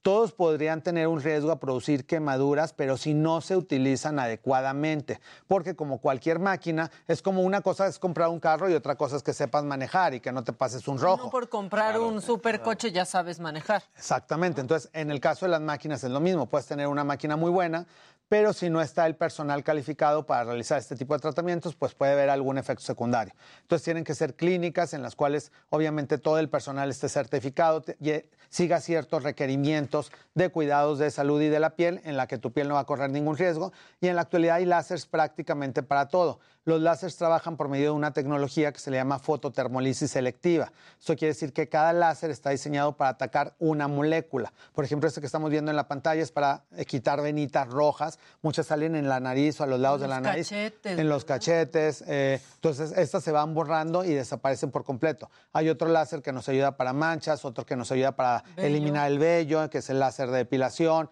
otro láser que nos ayuda para flacidez, hay láser para estrías, láser para celulitis. Entonces, en la actualidad prácticamente hay una tecnología para cada una de las necesidades de la piel. Y de ahí también hay de repente lugares donde tienen una máquina y es como si fuera una computadora y como si le cambiaras una página y ya con la misma hacen todo, pues obviamente también no es tanta la eficacia de esa máquina porque no va a lograr llegar a la temperatura o al, o al punto ideal para atacar un target en específico, que es una especie de célula, porque como todo, cuando algo sirve para todo, pues es muy difícil que realmente funcione. Entonces, Solo la Thermomix. Solo la- cosas, Exacto. Entonces, la tecnología, como las especialidades médicas, cada vez van más especializadas en algo en particular. Dentro de la dermatología, por ejemplo, que es tan amplia y pues obviamente hay muchísimas enfermedades, entonces ya hay gente que se subespecializa en dermatología pediátrica, en micología, en pelo y uñas, en cáncer de piel, entonces dependiendo de cada eh, área en particular, también ya hay subespecialidades dentro de cada especialidad. Y así en la oftalmología y la oncología, o sea, todas las especialidades, la traumatología, hay gente que se dedica ya nada más al dedo gordo de la mano. Uno que solo opera rodilla. Exactamente. Entonces, obviamente, mientras acudamos a gente que está más subespecializada en el tema que queremos resolver, pues vamos a tener mucho mejores resultados. Oye, Javi, y con estos, o sea, con todos los tipos de láser, tienes que cuidarte, digo, siempre te tienes que cuidar del sol, pero si estás en un tratamiento de láser, te puedes manchar muy fácil, ¿no? Si Sí, porque la piel está un poquito más sensible y si estás más sensible y te expones al sol, pues es más fácil que te puedas manchar. Entonces, lo ideal es que, bueno, siempre, como bien menciona Maca, y que se cuida muchísimo el sol y que estas vacaciones no se puso ni Me roja. regañó muchísimo, Exacto. Javi. Sí, pues sí, me quedé dormida al sol y es horrible, ¿eh? O sea, yo no sabía que la frente se podía hinchar así. O sea, le escribí a Javier y dije, es que tengo la frente hinchada. Me, así me ponía el dedo y se quedaba marcado y hundido. Porque se dematiza, entonces se absorben ciertos líquidos que trata el, el organismo de proteger la piel, entonces se va hinchando porque la piel retiene agua para poder componer las células que se están deshidratando y que se están dañando. Entonces, pues para no llegar a esos extremos hay que usar filtro solar diariamente. También hay muchísimas marcas, hay muchísimas presentaciones en gel, en polvo, en mousse, en spray, en crema, con tinte, sin tinte. Una pregunta frecuente también que me hacen muchas chicas es si disminuye la efectividad de los filtros solares con maquillaje y es exactamente lo mismo, no importa si tienen tinte, lo pueden utilizar con la misma tranquilidad como si fuera un eh, filtro solar transparente. El chiste es de que diga 50 más, que es la fotoprotección, que es ideal para que nos podamos Y proteger. que bien no la es que piel. no te vayas a solear, ¿no? Porque también luego dicen, no, no me voy a poner porque sí quiero asolearme. Solo te proteges, pero al final sí te broncea un Si te poco, ¿no? bronceas, dependiendo también de la cantidad de que estés al aire libre, pero inclusive con el solo hecho de, de manejar, de caminar, está demostrado gente que prácticamente no ha salido de la ciudad y de todo modo está llena de manchas que las asocian con la edad y es nada más del sol que les dio de manejar. La gente que se cuidó, que se puso filtro solar o que usa guantes, así tenga 70, 80 años, no va a tener manchas en la piel. Que las manchas de las manos, mucha gente las asocia o con la edad o con genética de que, ah, las heredé de mi abuelita o las heredé- y eso no se hereda. Lo Son que la es- antesala del panteón, dicen son la luego, ¿no? del- son las florecitas Las del florecitas panteón. del panteón. Exacto, entonces eso es porque tomaron más sol del normal y no porque genética, genéticamente lo que se predispone es una piel más sensible a lo normal, de que seas más blanco o más moreno en la familia. Entonces, obviamente hay gente que absorbe más fácilmente las radiaciones solares, pero las manchas no se heredan, eso depende de lo que se cuidó cada una de las personas. Entonces, utilizar filtro solar diariamente es básico en cualquier ciudad. Y en la Ciudad de México, inclusive el sol es mucho más peligroso y dañino que en la playa, porque aquí con la altura que tenemos a 2.000 metros de altura y con la cantidad de calor y destrucción de la capa de ozono que está eh, actualmente, entonces obviamente las radiaciones son mucho mayores y el cambio climático también es parte de lo mismo, por eso pues el calor que ha estado haciendo durante las últimas ¿Qué semanas. tal de infernal? Ujú. Bueno, ayer estuvo más tranquilo, pero el sol de aquí es... Sí, que realmente te quema, o sea, sales y caminas un ratito y sientes cómo va ardiendo la piel, entonces por eso es importante traer filtro solar eh, siempre. Oye, hay preguntas, dice Sammy Vadillo, que es de lo que más preguntan en este programa. ¿Se pueden tomar las pastillas de minoxidil si tengo hipotiroidismo? Sí se puede tomar, eh, no hay ningún problema y lo que tienen que checar más bien es la dosis. En hombres, con que tomaran 5 miligramos tres veces por semana es suficiente, lunes, miércoles y viernes. No necesitan tomar tanto medicamento, con eso no van a tener ningún efecto secundario y no hay ningún problema con que tengan ninguna afección de tiroides. ¿En algún momento del día específico? Pues eh, lo ideal es en la noche porque puede haber... Ya eh, te duermes. Eh, exacto, porque puede, puede haber un porcentaje mínimo de personas que puedan tener un ligero mareo. Entonces, para que no vayan a sentir como algún malestar durante el día, pues mejor te lo tomas y te duermes y ya no pasa nada. Y luego preguntan aquí que como que no nos han visto bien porque dicen, siempre hablan de la piel y cara. Yo quisiera saber si hay tratamientos para la piel del cuerpo. Yo durante mi juventud hice mucho deporte y hoy pareciera que me estoy derritiendo. ¿Qué me puedo hacer? Uy, radiofrecuencia. Sí, de hecho es una descripción muy bien. De hecho, los pacientes me dicen, es que me siento como vela que se va derritiendo poco a poco y que sí lo hemos platicado en, en muchas secciones del programa y que ahorita se vieron varios eh, láseres de todo el cuerpo porque como les mencionaba, hay tecnología para cualquier parte de la, cuer- de la piel, hay eh, radiofrecuencia o otro tipo de tecnología que nos ayuda a firmeza de los eh, brazos, de abdomen, de glúteos, de piernas, ya sea por flacidez, por la edad, porque vamos perdiendo la producción de colágeno. A partir de los 18 años vamos perdiendo el 1% de población de producción de, de colágeno por cada año de la vida. Entonces ahí vamos echándole cuentas. Entonces la gente que a determinada edad se ve muy bien, sí tiene que ver la genética, pero también tiene que ver que ha sido disciplinado, que hizo ejercicio, que comió bien, que duerme bien y que se pone las cremas adecuadas y que se hace los tratamientos adecuados en la piel para que se mantenga lo más estable posible. Hay dos personas importantes aquí. Te dicen, Help pregunta, Javi, ¿con qué puedo utilizar contra la alergia al sol? Y, Javi, ¿dónde puedo comprar un buen protector solar? Tuve una lesión de cáncer de piel y aparte de protegerme, quiero quitarme manchitas.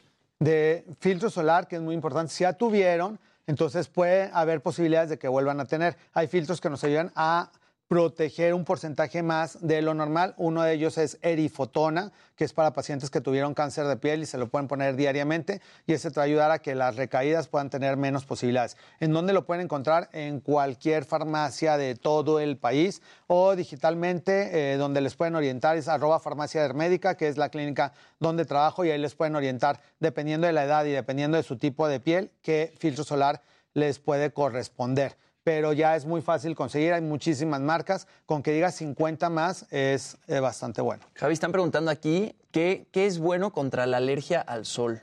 Cuando alguien realmente tiene fotosensibilidad al sol, entonces pues es como una eh, reacción un poquito complicada porque cualquier luz les puede generar eh, alguna complicación. Ahí lo más importante es demostrar que realmente haya una alergia al sol. Entonces tienen que acudir al consultorio en donde se les va a dar como un disparo de luz como con un láser y vamos a ver a qué cantidad de radiación hacen el tipo de alergia para ver si únicamente con determinada cantidad de sol o también a la luz del día normal y de plano tuvieran que estar viviendo eh, bajo el techo, como algunos padecimientos dermatológicos como el albinismo, que son pacientes que no producen melanina y que son prácticamente blanquitos todos hasta el cabello. Esos pacientes no tienen manera de defenderse del sol y son como si fueran alérgicos al sol. Entonces, estas personas tienen que utilizar ropa especial, entonces eso es lo que es muy útil. Ya existen marcas especiales filtro que se ven como si fuera una camisa normal y la camisa tiene SPF 50, pantalones, calcetines, calzado, gorras. Ya hay marcas que tienen inclusive marcas de deporte o gente que hace surf. Todo el traje de surf ya es como una tela con fotoprotección. Entonces, por eso es que esas personas, aunque estén mucho tiempo al aire libre, no se llegan a quemar el cuerpo, porque ya esa tela les protege. Y la gente que tiene alergia al sol, pues este sería el tipo de, de ropa adecuada que pudieran utilizar. Yo le empecé a ver. mucho ahorita para el bebé, desde la carriola, desde los Sí, gorritos, todo. con eh, todo dice protector. Yo dije, ah, caray. Sí, porque los bebés, por ejemplo, no pueden usar filtro solar hasta después de los seis meses. Entonces, durante los primeros seis meses es cuidarlos del sol y utilizar ropa especial para que puedan hacer su vida normal, pero que no vayan a tener alguna quemadura. A ver, aquí hay una pregunta antes de que se nos vaya el tiempo. Tengo psoriasis, tomé fototerapia en una clínica y me quemaron las piernas. Desde entonces, cada vez que tengo brotes, las pantorrillas se me deterioran muchísimo. ¿Qué puedo hacer para ayudar a que no sea tan grave? Bueno, ahí sí, eh, la psoriasis, uno de los tratamientos es dar fototerapia, sin embargo, ese tipo de fototerapia tiene un daño acumulativo que también pueden tener un porcentaje de desarrollo de cáncer de piel en el futuro. Entonces, nada más se puede llegar hasta cierta dosis porque si se pasan, pues va a haber quemaduras, va a haber manchas y puede haber otro tipo de efectos secundarios en el futuro. Entonces, ahí hay que empezar a reparar la piel. Entonces, pueden utilizar retinoles de baja densidad, puede ser retagnil al 0.025% diariamente por la noche para que poco a poco se vaya reparando tu piel y vaya regresando a una textura normal. Y obvio acudir con un dermatólogo para empezar una terapia de recuperación del daño acumulado por las radiaciones que se recibió durante el tratamiento de la psoriasis. Que vayan. O a un centro especializado de, de- de- de dermatología para que les puedan hacer como un equilibrio entre las radiaciones que recibieron, hacer que la psoriasis no les siga atacando mucho más, pero que ya no reciba más radiación porque ya llegó como a un límite.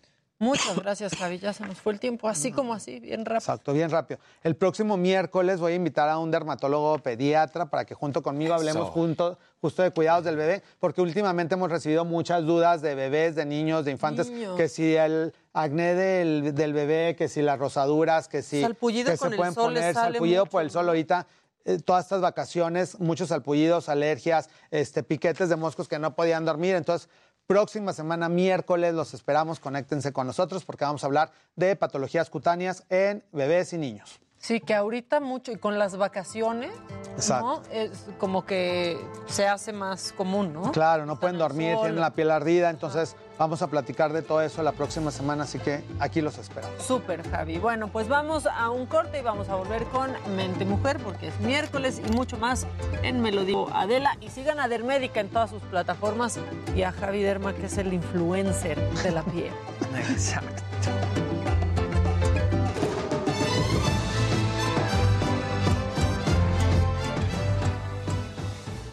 Te aviso a ver si te caigo con mi mamá. que Ya nos toca nuestra. Súper. Sí, ahí los, ahí los espero. ¿Me mandas al rato el dato de este? Ah, sí, te lo mando por teléfono y le digo que, Porfis. que hay. Que le voy a Que le vas a buscar. escribir. Sí, Sí, es sí, para sí. un programa. Sí, sí, sí, con mucho Gracias, Javi. Muy bien, chicos. Muchas La- gracias. La próxima semana tenemos productos de bebés y ahí te dejo algunos. Órale, buenísimo, mi Pues sí, que mi sobrina andaba con, hasta justo hasta ayer voy a hacer lista de preguntas, yo te voy a Sí, las otras. sí se le quitó luego lo quemado, estaba toda roja. Y sí, con la, que- lo que le mandaste.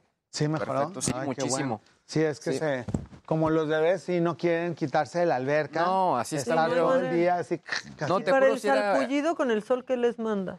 Pues hay un spray que se llama Citelium Spray, que ya. ese, ajá, es como les quita Pobrecito. No, de hecho ahorita sí le- se le quedaron como pequitas, pero pues un poco de que se empezó a escamar. Ah, sí. Pero ya con la crema de todos los días ya Se mejoró muchísimo. Sí, Ah, sí, qué sí. bueno. Sí. Gracias, Se ponía, se ponía agua y lloraba. Sí, pues la ardía. Sí, cañón. Sí, no, no, se queman. en redes sociales. Hola, buenos días. Hola, Buenos ¿cómo días. Hola, ¿cómo estás? Bien.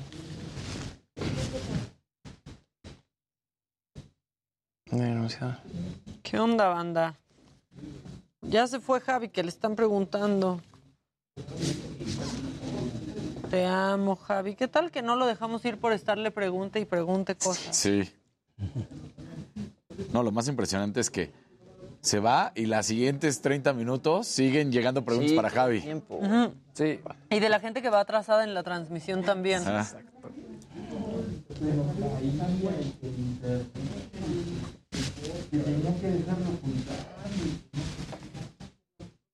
A ver.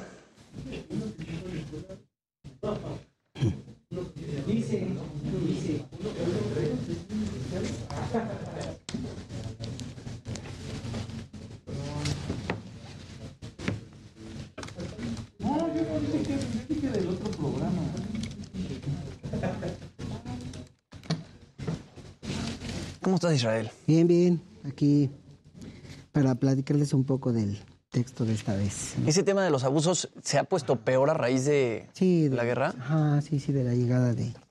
Desde que empezó la. Como en Kosovo, ¿no? Más o menos. O peor, quizá, ¿no? Porque esto ya empezó en 2014, cuando fue la, la primera incursión de, de Rusia, ¿no? Que les quitaron Crimea. Claro. ucraniana, ¿no? Y de ahí toda esa parte que se siente rusa, pues está, las mujeres sobre todo, ¿no? Son las que están sujetas a abusos, maltrato familiar, maltrato de parte de los militares, ya sea eh, del gobierno de Ucrania o de los prorrusos, ¿no? Ese es un asunto muy fuerte el que viven las, las mujeres en esa parte del mundo, ¿no? Estaba leyendo que hay como 200 Salud. Gracias. mujeres este, embarazadas, 80 mil próximas a, te- a dar a luz en los próximos dos meses y no tienen cómo. Ay, no. No hay hospitales. Polonia ha creado un tipo de kits para ayudarlas con mantas este, higiénicas, térmicas, para, una para ellos, una para los Pero tienen planta aquí, ¿no? guantes. ¿Se fue la luz? Pero las que están y las que no. Las que huyen se... Claro, claro. Estamos en penumbras. ¿No es el del otro lado? Hay doble.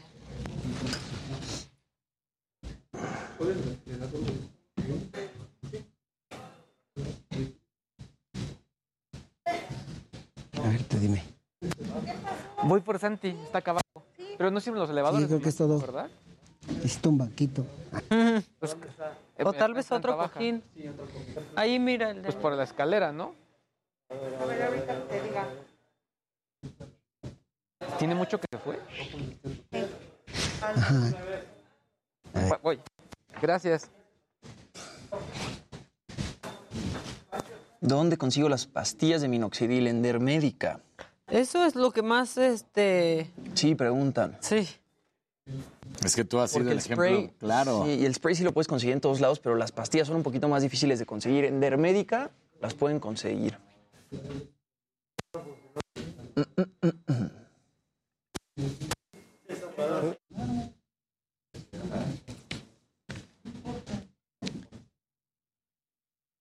Es la cámara que lo... Ok, ok.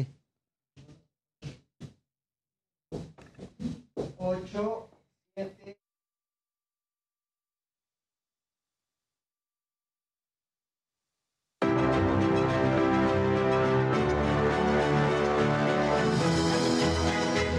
ya estamos de regreso y está Israel López, él es colaborador de Mente Mujer y vamos a hablar de un tema que ya lo comentábamos ahorita en el corte, son los abusos normalizados, que esa es la otra guerra que están viviendo las ucranianas y que pensaríamos, Israel, que es desde hace 54 días que está esta guerra, pero la verdad es que para nada, llevan mucho más tiempo sufriendo estos abusos. Sí, estos abusos eh, ya se vienen gestando desde el 2014, cuando Rusia entró a, a Ucrania y les, les quitó, les arrebató Crimea. Y bueno, pues ahí esa zona llamada el Donbass, que contempla a Donetsk y Lugansk, hay eh, documentación por parte de Amnistía Internacional de eh, abusos eh, sistemáticos en la, en la casa, eh, por parte de las autoridades de Ucrania y por parte de las actividades prorrusas, ¿no? Que siempre han, pues las mujeres en realidad están en un callejón sin salida porque ahí no, eh, eh, pues nadie les hace caso en realidad, ¿no? Las leyes, ellas mismas, Amnistía Internacional, este, logró eh, testimonios de gente que dice que no prefiere no denunciar porque el asunto es que no les hacen caso. Hay una ley de protección a la mujer que se firmó en el 2018 en Ucrania, pero pues que se quedó en letra muerta porque al final de cuentas eh, hay una policía preparada para atenderlas, hay este lugares especiales para atenderlas, pero no funcionan, no operan. Finalmente las mujeres han, están enfrentando pues ahora mismo una doble guerra, ¿no? Con el asunto de de, de la, la nueva incursión por parte de Rusia, sobre todo en estos días que está este, retomando la idea de controlar Rusia, Lugansk y Donetsk, y pues evidentemente las mujeres, muchas de las que huyen, eh, al menos se habla ya de 5 millones de, de personas que han huido hacia afuera de Ucrania, el 80% son mujeres y niños. Porque los hombres de 16 a, a 60 años Se tienen, se tienen que quedar por ley, ¿no? Pero las mujeres afuera enfrentan otro problema, ¿no? Como es el tráfico de el tráfico de personas, ¿no? Abuso Algunas- sexual. Abuso sexual. Parte de los soldados. Hay mucha gente que les ha dado, por ejemplo, hay un caso muy sonado en Alemania donde un hombre le permite a una ucraniana trabajar, la agarra de sirvienta literalmente y luego le pide tener relaciones sexuales, no, no acepta nada de ello y la corre, pero además le quita sus documentos oficiales, ¿no? Cosas de ese tipo son a las que se, enfrenta, se enfrentan mujeres ya que salieron de la guerra para tratar de protegerse de no morir, pues se enfrentan a otro Sí, mujeres sobrevivientes de la guerra, pero que tienen Claro. que seguir luchando, ¿no? Porque aparte el mundo ha decidido no escuchar, esa es la realidad. Pues sí, aunque Amnistía Internacional hace ha- hizo todo, hace año y medio un documento que se llama no es cosa privada, no es un asunto privado.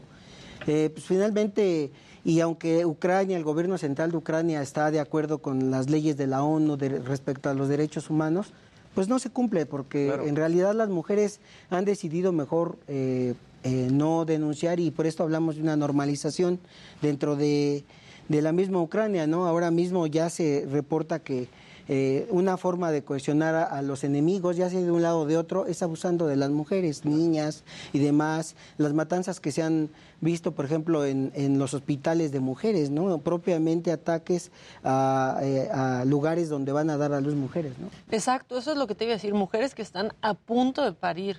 Exactamente, sí. Hay también, bueno, les comentaba en, en el corte que Se habla de que hay 266 mil mujeres eh, embarazadas oficialmente en Ucrania. De esas 80 mil están a dos meses al menos de, dar a luz, pero no tienen dónde hacerlo. ¿no? ONGs en Polonia, por ejemplo, han creado kits para proporcionarles algunas mantas térmicas, eh, algunos guantes, algunas cosas básicas para que ellas puedan dar a luz de manera natural. Pero eso no les garantiza nada, ¿no? Las imágenes de todos los Ni días. Ni los servicios básicos, básicos. ¿no? Para saber que van a estar a salvo ellas y, y su bebé. Hay unas imágenes que seguramente han visto en redes que a mí Israel se me hacen fuertísimas. Sí, sí. Que son madres, pues, marcando a sus hijos, a sus hijas en la espalda. Con su nombre y con los demás datos en caso de que ellas mueran. Sí, y también lo hacen para, porque hay un momento en que se separan cuando llegan eh, a, a las fronteras y hay parte de, a los niños los, los, bueno, los satinizan, igual que a las mujeres, pero los apartan y él no te garantiza que los vuelvas a tener juntos, porque puede ser que vayan a diferentes lugares a, a- a darles protección, ¿no? Esto evidentemente pues busca que las mujeres eh, pues, en algún momento vuelvan a encontrar a sus hijos, ¿no? Como ya lo mencionabas en Kosovo, o si vamos un poco más atrás, Sí. en la Segunda Guerra Mundial, ¿no? Evidentemente las mujeres eran eh, Son víctimas de castración. Son afectadísimas por la guerra. Castración, violación, eh, ¿no? Y sistemáticamente son violadas las mujeres en la guerra. Exactamente, ¿no? Es, lo utilizan como un arma de coerción, como te decía, ¿no? Ya para que de un lado o de otro buscas que, que presionar a través de maltratar a la mujer de, de todo esto, ¿no? Y si no había guerra, bueno, pues las mujeres también enfrentaban problemas de abusos por parte de sus mismos esposos, ¿no? De Si un país mismos- ya era machista, todavía llega la guerra, ¿no? Y exponencia el machismo muchísimo y la voz de la mujer la paga completamente. Mira todo lo que se había generado en cuanto a derechos para proteger a la mujer, con la llegada de la invasión rusa, quedó atrás. Quedó atrás Todo en Hablabas de una ¿no? doble situación en la cual sufren, pero yo te agregaría un tercer elemento, que si en sí las mujeres de Ucrania estaban ya estigmatizadas, que cuando salían de viaje y les causaban muchas trabas para que no podían salir, por esto de que buscaran un matrimonio fuera y entonces podían llegar a diferentes países. Entonces, si ya desde entrada ahí les estaban bloqueando la salida, ahora menos, porque sigue esa- ese estúpido estigma de que nada más se quieren casar y no que están saliendo por la situación de la Por guerra. salvar su vida. Sí, claro. Ahí fíjate que en eso que señalas hay un tema muy interesante. Hace años el New York Times recogió un, un reportaje señalando cómo las mujeres o los países del centro de Europa iban hacia países como Ucrania para comprar las cabelleras. 50 dólares cada cabellera larga de una mujer rubia, ¿no? Para después traerla a las mejores tiendas de moda y hacer pelucas de varios miles de dólares, ¿no? O sea, las mujeres en Ucrania ya vienen con un proceso de, de, de vi- de estar en un segundo plano muy fuerte, ¿no? Como platicamos el otro día, no solamente en países asiáticos o de Medio Oriente como Afganistán, sino también en esta parte de, de Europa, Asia, Europa también, en donde las mujeres también sufren bastante, bastante la problemática del sistema de vida que se vive ahí, ¿no? Pues sí, la verdad es que sí. Aquí en el chat están poniendo, bueno, y lo que viven las mujeres en la República Mexicana, bueno, ese es otro tema y es también tristísimo y también es el sistema fallando, pero ahorita estamos hablando de, de esto que encontramos esta semana. Esta Israel, semana lo en encontramos en- ya en todas las plataformas del de Mente Mujer, del Heraldo de México. Además de eso, también ahí eh, trabajaron un texto muy interesante acerca de las mujeres conservadoras de la arqueología. no Dicen que la escuela de mujeres, eh, eh, la escuela de conservación, eh, que el 80% son mujeres. ¿no? Muy interesante. Un texto, también traemos hoy un texto de, de no, no hoy, esta semana, de Eufrosina Cruz. ¿no? Y también traemos un, un extracto de un cómic. Buenísimo su libro, por cierto, ¿eh? Y un extracto de un cómic acerca de cómo una mujer es separada de sus tres hijos, ¿no? Es solo un extracto, llama mucho la atención por la situación como la plantean y demás, e invita ahí mismo en la lectura a consultarlo de manera más amplia. ¿no? Rapto parental. Rapto parental. ¿no? Algo que pasa muchísimo. Digo, recientemente supimos de este, de este caso de la hermana de Nicolás Ah, Celis, sí. ¿no? Que se hizo viral porque se metió Guillermo el Toro a escribirle al canciller. Pero, pero esa no es la generalidad. Hay muchas mujeres que han sido separadas de sus hijos porque se pudo pagar a un juez, porque se pudo corromper otra vez más al, al sistema y que no tuvieron ese foco y que Porque no tuvieron simplemente esa porque suerte, tienes ¿no? más poder adquisitivo, ¿no? Y tienes Exacto. cómo eh, hacer que pues, poderle quitar eh, tu hijo o, o- o tus hijos al, otro. te aguanta más la cartera para llevar un proceso así. Bueno, entonces está en todas las plataformas del Heraldo de México. Esta semana pueden consultar eso y pues estamos trabajando sobre estos asuntos. Muy bien, Israel, muchísimas gracias. Muy buenos días. Pues ya lo saben, Mente Mujer y aquí cada miércoles con nosotros hablando de todos estos temas. Vaya que hay variedad en, en Mente Mujer. Gracias. Gracias a ustedes. Gracias. Ay, ¿qué pasó? ¿Qué pasó? ¿Qué pasó? Ya, ¿Qué pasó? Yo ¿Qué dije, pasó? va ¿Qué mi cortinilla del montón, yo dando Que las no, gracias. que no, que hoy Que vamos no. así. La gente está preguntando muchísimo de una cosa y es Johnny Depp. El juicio de Johnny Depp contra Amber Heard que empezó justamente la semana pasada y que bueno, básicamente se ha vuelto pues el juicio más mediático, ¿no? Sí. En cuanto a celebridades desde lo que pasó con Britney Spears que obtuvo su libertad el año pasado. Eh, justamente les decía que empezó hace una semana, va a durar más o menos seis semanas. El día de ayer la transmisión fue vista por casi 150 mil personas y bueno, ayer justamente fue uno de los días más intensos del juicio, pues Johnny Depp se subió a testificar. Ahí, bueno, Depp básicamente acusa a Heard de que las acusaciones contra él están alejadas, por la, de, alejadas de la verdad, es lo que dice él, y que pese a las discusiones que tuvieron, él dijo que jamás ha llegado a violentar físicamente a una mujer. Ese es su lado de la historia. Él dice, sentí que era diabólico que mis hijos tuvieran que ir al colegio y que amigos o la gente del colegio se les acercara con la portada de la revista People con Heard con marcas en la cara. Tenemos que recordar que en algún momento sí salió una portada de la revista People con una foto de Amber Heard que tenía este, moretones en la cara y Johnny Depp dice que le molestaba muchísimo que de pronto Decían que se las autoinfligió ella, ¿no? Que real, eso es lo que dicen. Eso es lo que dicen, eso es lo que dicen. Johnny Depp dice que eso es lo que más le molestaba, ¿no? Que sus propios hijos tuvieran que vivir esta eh, forma de bullying en la escuela. Y bueno, también él relata eh, cómo inició con las adicciones, porque también ha sido criticadísimo eso eh, con el tema de las fuertísimo. adicciones. Que desde la familia, ¿no? Que Dice venía... que desde los 11 años Sí, eso es lo él le empezó a robar pastillas a su mamá y él empezó a tomar las pastillas que tomaba su mamá para calmarse los nervios. Dice, no consumo sustancias para festejar, sino para adormecer a los fantasmas que me persiguen desde mi infancia. Él acepta A mí se me hizo conmovedor eso, ¿eh? Sí, eso, eso está bien fuerte y ves como una parte de Johnny Depp que quizá muchas personas no conocían, ¿no? Como que muchos sí decían, no, pues es alcohólico y, y es drogadicto y le gusta la fiesta y etcétera, pero esta parte de la infancia, cuando él dice que él empezó a consumir este, sustancias o medicamentos a partir de los 11 años, yo creo que es fuertísimo. Él acepta que su adicción fue con la roxicodona, que es un medicamento para el dolor. También ayer menciona, menciona cómo conoció a Amber Heard. Él dice que la apoyó en sus audiciones tras cinco intentos fallidos. Dijo que Heard estudió todo sobre Depp para poder abordarlo, que antes de que se conocieran ella ya sabía todo sobre Johnny Depp. Y bueno, en respuesta, porque habían mencionado, ¿no? Que Johnny Depp justamente trataba de que Amber Heard no estuviera cerca ni de sus amigos ni de su familia. Entonces lo que dice ayer Johnny Depp es que él las tenía viviendo en propiedades suyas para que estuvieran cerca de Amber Heard. Entonces, hasta ahí va el juicio hasta ahorita. De repente se han destapado otras cosas. El médico de Johnny Depp tocó el tema del dedo, porque se, se- se acordarán que de pronto Perdí un pedazo. él perdió un pedazo de dedo en un viaje a Australia, ¿no? Y ahí platican de este tema y supuestamente Amber Heard le lanzó una botella de vodka, le cortó el dedo y un pedazo de su dedo pues terminó terminó en el piso.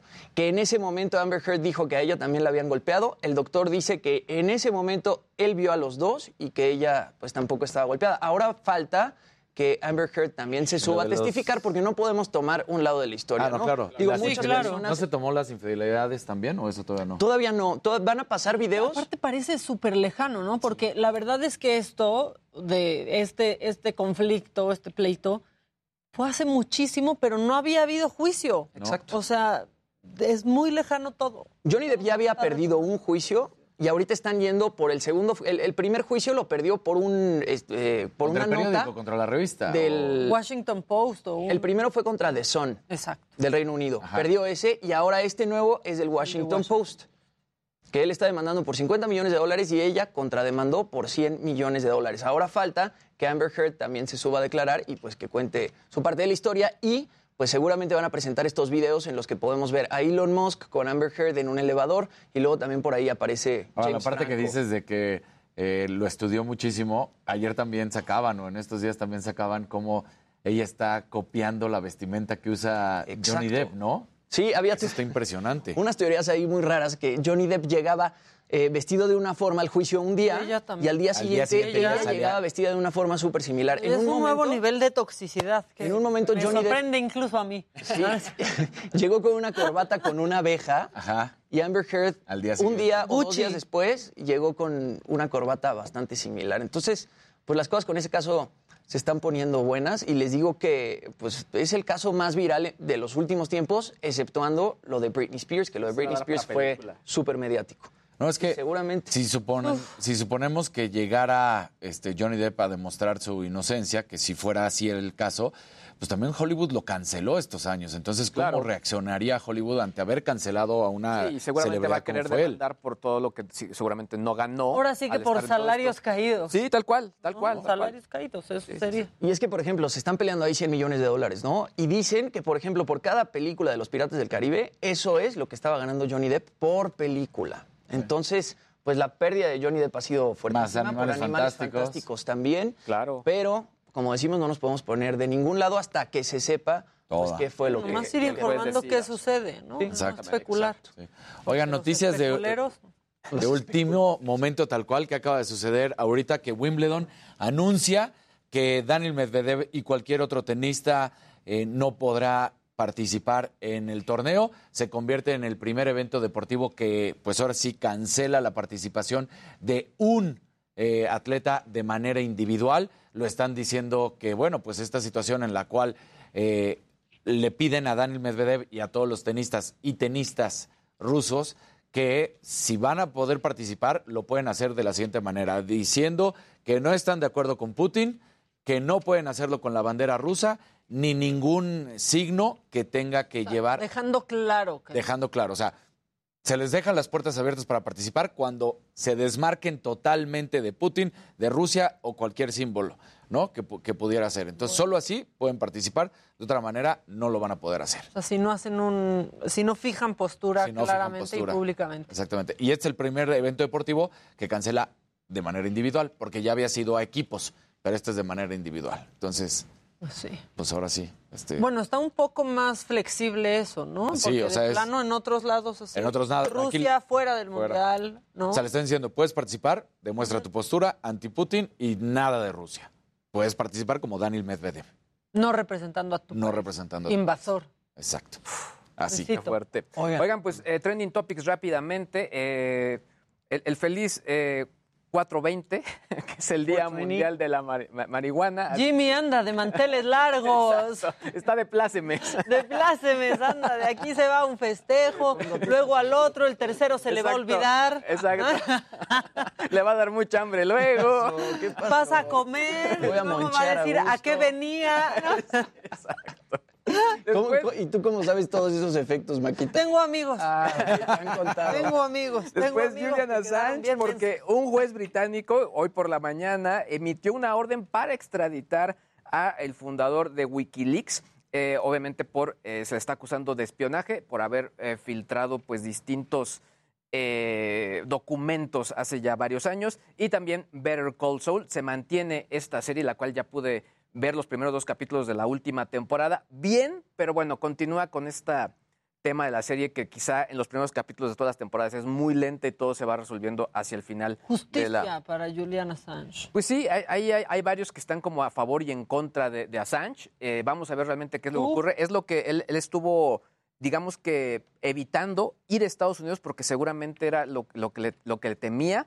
Eh, yo, yo creo que al final, digamos, es como de estos eh, personajes importantes del mundo de la tecnología, pero sobre todo porque al final fue el que demostró pues, todos los pues, lados B de todo lo que quizás nos dábamos cuenta, ¿no? ¿Quién lo publicó también? La, Exactamente, la ¿no? verdad, ¿no? Y que al final también creo que pues nos hizo voltear a ver y decir, ah, caray, no todo es tan bonito como nos están presentando las empresas, ¿no? Y, empezar a cuestionarnos.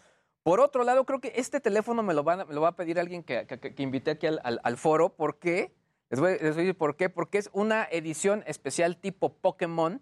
Es el Galaxy Z Flip 3. Es un nuevo teléfono celular. Pero bueno, no es el nuevo, sino más bien ya renovado en esta versión. Híjole, sí está en bien, la ¿eh? parte posterior está tematizado con Pikachu. Tiene carcasa de plástico también de Pikachu. Una pequeña bolsa eh, de, de Pokémon un eh, pop socket de estos eh, bases para poderlo detener de Pokébola. E incluso también incluye tarjetas Pokémon, seguramente de colección. Se estará vendiendo en Corea del Sur. No han mencionado si va a estar aquí en el, en el país, pero lo que es un hecho es que los fanáticos de esta franquicia, pues sí, lo van a querer. Y bueno, una muestra más de que Nintendo sigue impactando en distintas áreas. Es como un o sea, Pokédex. celular con la Pokébola incluido. Exactamente, exactamente.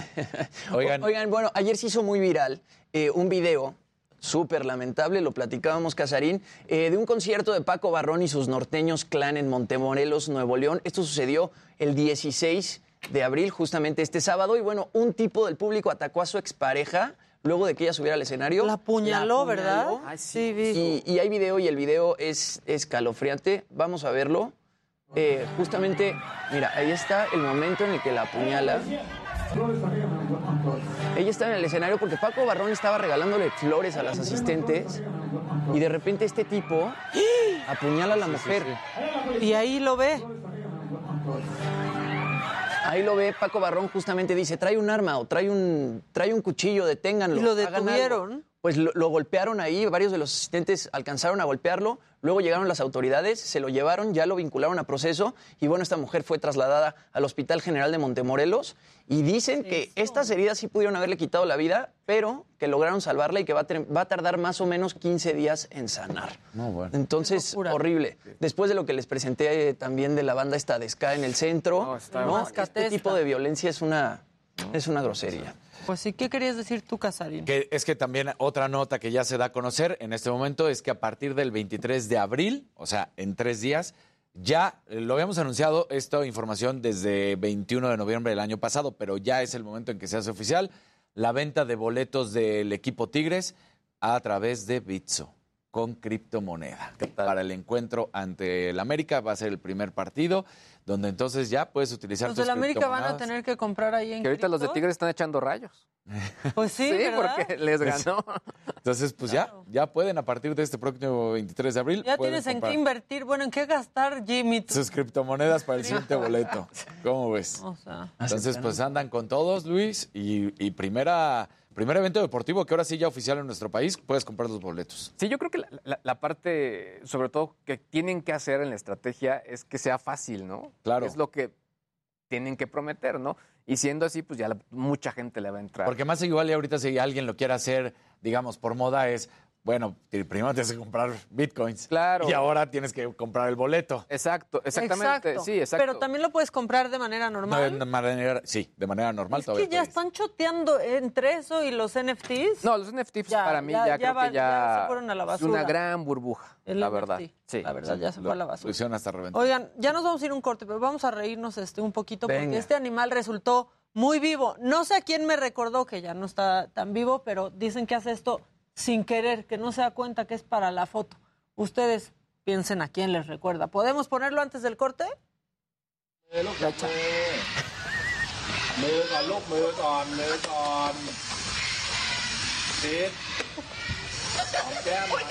¿Qué pasó? ¿Qué pasó ahí? ¿Qué onda? Oh Roxana Banana.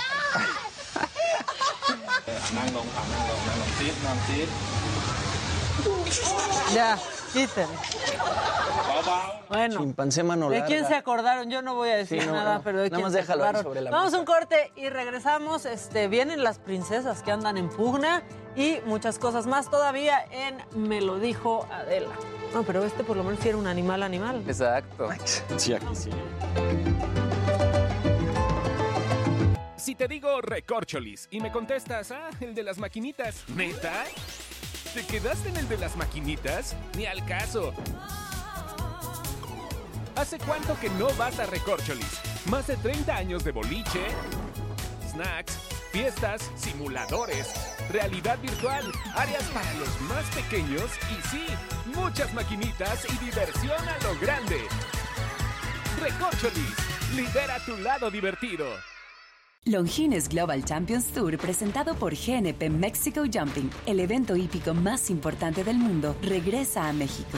Ven con tu familia a vivir una gran experiencia del 28 de abril al 1 de mayo en Campo Militar Marte. Adquiere tus boletos en ticketmaster.com.mx, presentado por GNP Seguros. La piedra y el yemo activo afectan tu cerebro, te matan las neuronas y son muy adictivos. Yo sé lo que te digo. ¿La? No, no de vacaciones. Ah, sí es cierto, estamos en vacaciones. por eso Más bien. ¿qué estabas haciendo por acá? Estaba en terapia. Muy bien. Y ya estás logrando que se suba a los toboganes, ¿verdad? Y al, a las Me subí contigo rusas. al- Sí, sí, sí, sí. Qué bueno, Ya, ya lo ando logrando. qué bueno. Ya, muy bien, qué bueno. Esa es la terapia que necesita tu papá, que le ayudes a que se suba a los toboganes, ¿no? ¿Y, y- y vas a querer dulces de Alex? Sí, bueno, vamos. Muy bien, Santi. La Bendy, la Bendy La de Bendy. Luis G.I.G. Le salen bien bonitos, ¿eh? Por si se les ofrece. Mira, ahí hay. Mira, ahí, ahí tiene su, su negocio.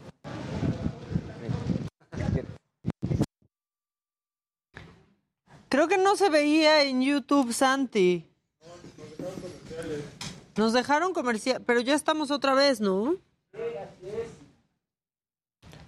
Tres minutos. Sí, sí, está entrenado, obviamente, pero pues solo quería saber si cachaban la referencia Claro. a Vicente.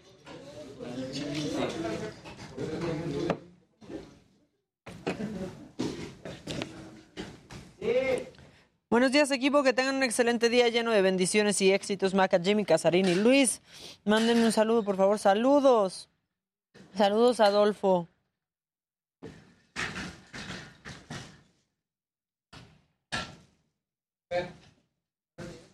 ¿Qué onda con sus comerciales? Pero ya no, ya no. Ya no. No, híjole, eso sí también delata la edad, ¿eh? Fabiola, ¿nos puedes oír por Spreaker? ¿O puedes escucharnos en YouTube y ya?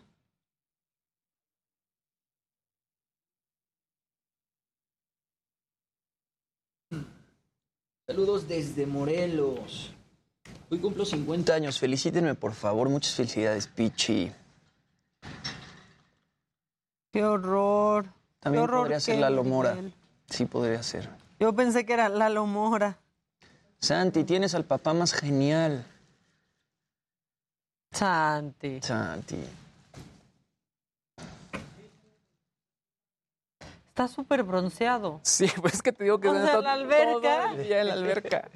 Guau. Sí, sí, sí. Sí, y a, y a Maya como que sí, pues lo que decía, que hay personas que se queman más. ¿Quién estuvo Fue la que se este quemó la pobre de los cachetes. Santi, que no te viste, que te quieres, que quieres pasar. Ven, ven, rápido para que te vean. Corre, corre, corre. Mira, est- estamos en esa cámara. Mira, vente. Ahí arriba, ahí está. Saluda. Abran- Ahí está. Ay, qué bonito, pero sin, quítate tantito. Eso, Tili. Vean cómo sí le salen bonitos a Luis G.I.G. Ay, mi mamá me está hablando por video. Me equivoqué, me equivoqué. Bye. Ya bañate, mamá. Mi mamá sigue en pijama. Balconeando a su mamá. Mi mamá sigue en pijama siendo las 11.30. No solo balconea a mi papá, también. Exacto. ¿Sí? Bien, Maquita. Se reflexiona. Ok. Ahora. 30 segundos. Ok. Bueno. Hola. Sí, estoy al aire. ¿Me puedes marcar en un rato? 20 segundos. Gracias, bye.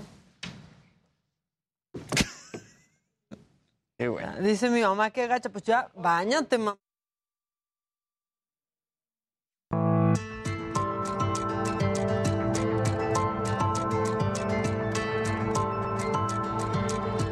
Ya estamos de regreso, vamos a hablar pronto con las princesas en pugna, 12 princesas en pugna. Antes, este, bueno, pues estamos en vacaciones, ¿no, compañeros? Y se han hecho muchas actividades porque dicen, dicen, por ahí, este, muchas actividades, pero pues no sé qué armar un rompecabezas, por ejemplo. Cae muy gordo que lleves toda la semana armando un rompe- rompecabezas para que llegue uno y ponga la última, fi- la última ficha, ¿sí o no? Sí. Eso le pasó a esta señora, sí se enojó mucho con el esposo. Última pieza, Martín, ¿eh? No, no, no, no, no. Yo casi lo hice todo. Yo que lo hice todo. Ay, papá. No, no, no, no. Yo la pongo, yo la pongo. No, dame- No, no, no, no, no. Si yo lo, casi todo lo hice yo, Martín. ¡A está! ¡Órale! Te dije yo lo quería poner, gordo. Gordo. Ay, gordo. Gordo. Se te armó la gorda, gordo.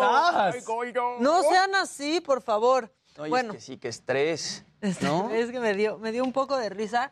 Y esto, a ver si lo discutimos Ay, nosotros. gordo. Quizás no somos los candidatos porque pues al home office no le entramos tanto, aunque sí, todos tuvimos de pronto que trabajar desde casa. Pero según una encuesta de OCC Mundial, que es esta bolsa de trabajo, cinco de cada diez mexicanos renunciarían a sus trabajos si se acaba el home office. O sea, publicaron esta, esta encuesta, eh, la hicieron los primeros días de, de abril y este, pues lo que dicen es que el 55% de los trabajadores mexicanos están dispuestos a renunciar si no pueden trabajar en esquema híbrido, por lo menos, o completamente en modalidad de home office, que a media pandemia lo que decían es, no, las grandes empresas ya ni van a regresar. No está pasando eso. No. Las grandes empresas están regresando y quieren a su gente en la oficina y encuentran un gran placer en ver a sus empleados haciendo hora nalga. Es que la hora nalga es el problema, ¿no? De, de repente que la gente esté en Facebook o esté en Twitter o esté haciendo cosas que no tienen que ver con su trabajo, también como, pues como Godín, sí te ha de volver loco. tipo de trabajo, porque hay algunas que lo que se quejan es de fugas de información, ¿no? Entonces, claro. es justo ese. Y otra ese cosa punto. también es la distracción, ¿no? Porque así como dices hora nalga que se puede ir, yo creo que el home office eh, sirve cuando es efectivo, cuando es real. Exacto. Nadie está pidiendo que estés tres horas pegado a la computadora, pero sí que resuelvas lo que Es hacia que los dos lados, pase, ¿no? O sea, como que el empleador sí, sí, sí le comprueben que están cumpliendo con sus eh, actividades, sus objetivos. Y por otro lado, los empleados lo que se quejaban es, es que, que trabajaban mucho más. Porque pronto como que este rollo de estás ahí, pues entonces respóndeme o haz la acción. O Y hay juntas correo, de Zoom etcétera. todo el día. Eso es mucho lo que, se pueden quejaban, resolver ¿no? en que pueden ser un mail o un WhatsApp, o sea, eso, eso sí está pasando. Ahora, lo que sí dicen es que renunciarían a su chamba si ya tuvieran otra. Ah, no claro. van a Ah, ser claro. tan definidos. Pues sí, porque aparte en nuestro país no es así como que. Exacto. Yo me inclino- yo me mucho inclino tiempo, más. darte el lujo, ¿no? Digo, en nuestro ¿A caso, claro que no es la situación del esquema híbrido, ¿no? O sea, nosotros no hemos tenido que hacer eso, pero yo sí creo que el esquema híbrido es, es más saludable. Sí, creo que depende de la chamba. O sea, Jimmy, por ejemplo, tú sigues haciendo cosas desde casa para MTV. Yo todo lo de ¿no? MTV yo lo grabo desde casa. Sí, Yo de Unicable no también lo hice regresado. mucho tiempo. Digo que renovaron las, remodelaron las oficinas y ahora la gente que va a trabajar lo están haciendo por formato híbrido y es como si fueras a un WeWork y tienes que reservar y etcétera. O sea, ellos sí decidieron modernizar su, pues, su forma de trabajo. Ya no toda la gente va a la oficina todo el tiempo. Quizás eso está días, mejor. ¿no? O sea, tres veces a la El otro día estaba viendo un tuit que se hizo súper viral de un chavo que renunció a su trabajo porque estaba trabajando a distancia y le pedían que mandara su ubicación en tiempo real por WhatsApp para que se dieran cuenta que estaba trabajando desde su Es que casa. mucha gente también hizo eso, se fue de vacaciones, tal cual, de vacaciones, y se llevaban la computadora y trabajaban. Y también por una parte dices, sí, estás cumpliendo, pero también estás en la playa o estás Ahora, en el bosque. hay mucha gente que dirá, Pero, pero, pues, eso es si del empleador. Ahora, el ¿Ah? tema, sobre todo lo que la- los empleadores ahí se quejaban, decían, es que eh, si algún cliente que esté en la ciudad donde estás contratado te necesita, no vas a poder estar en una reunión. Era parte de los argumentos que decían los empleadores. En fin, es, es algo que todavía se tiene que poner de acuerdo. Exacto, cosas que ni nos imaginamos. No. Creo que, no sé si estábamos solo en radio, ya estábamos aquí, un alemán demandó a su empresa porque se cayó mientras iba de su cuarto a su oficina, o sea, su oficina en su casa, y, y ganó la demanda porque fue camino Horas al trabajo. laborales. Ajá, en horas laborales. Entonces, urge legislar. Y, y hubo otro caso también en el que demandaron, eh, no sé si te acuerdas que lo platicamos, por la luz, el agua, que decían, claro, porque eso Claro. también. ¿no? Pues sí, pero bueno, creo que yo ya vi que ya hay unas princesas. Sí, sí, también eso distrajo luego, luego, ¿qué pasó? Oye, ¿Quién, qué, poniendo qué pasó? no, que, que hay quien dice que quiere ser tu mamá y andar en pijama. Ah, sí, ¿Quién, fuera mi mamá para andar en pijama? ¿Qué va a saber esa señora del home office? Está ahí muy, muy a gusto pasándola. ¿Quién viene? Yo ya vi a Mulan, Blancanieves. Este, ¿quién más? Qué bueno que no viene Cenicienta para que no se le caiga el zapato, que ya vi que se los están poniendo aquí atrás. Este, pásenle, pues pasen las sillas y todo. Uy, ay, las princesas, pásenle, estás en tu. Hola. Ay, ¿qué tal? bella. ¿qué tal? Buenas tardes. Mulan, ¿Qué claramente. Blancanieves, ¿cómo estás? No, no te pases. ¿Qué quieres? Que te bese la mano, Blancanieves. Ay, querida. Ah, ¿qué tal? Buen día, buen día. Princesas, nunca había habido. Ay, gracias, gracias. Muy amable. Falta una, espérate, no te vayas a sentar. Aquí también tenemos a nuestro enanito. Gracias, siéntate. qué valiente. Ya, Muy bien. ya están. Bueno, ellas son Paola Contreras, que es Mulan. Ay, ¿qué tal? Este, Michelle Godet, que es Bella. Y Arena Valle, que es Blancanieves. Así es, muchas gracias por la invitación, qué gusto. ¿Están nerviosos con las princesas, muchachos? Un poquito, un poquito. Ay, pues, ¿hace cuánto no veían tantas princesas juntas? Mucho tiempo. ¿Cómo están, chicas? Muy Qué bien, guapas muy bien. todas. Ay, gracias. 12 princesas en pugna. Cuéntenos un poquito este, de esta obra ¿Qué de teatro. pugnan? ¿Qué pugnan? ¿Qué pugnan? Pues mira, llevamos ya 11 años 11 haciendo años. estas reuniones convocadas por nuestra amiga Iseni. Somos eh, 12 mujeres reunidas en el castillo de Cenicienta, hablando del lado humano de las mujeres, eh, visto desde este punto de, vista de los cuentos. Lo que nos contaron es real o no es real, el amor verdadero existe, es para siempre o no. Entonces cada una defendemos nuestra ideología al respecto del amor, de las experiencias que hemos tenido viviendo en estos mundos fantasiosos, ahora plasmarlos en un lado humano y real como mujeres. Están un poco desmitificando esta idea del felices por siempre. Sí, exacto. ¿Qué pasa después del, ¿Qué del pasa? felices para siempre? Ay, no sé si queremos saber qué pasa después de Felices por siempre.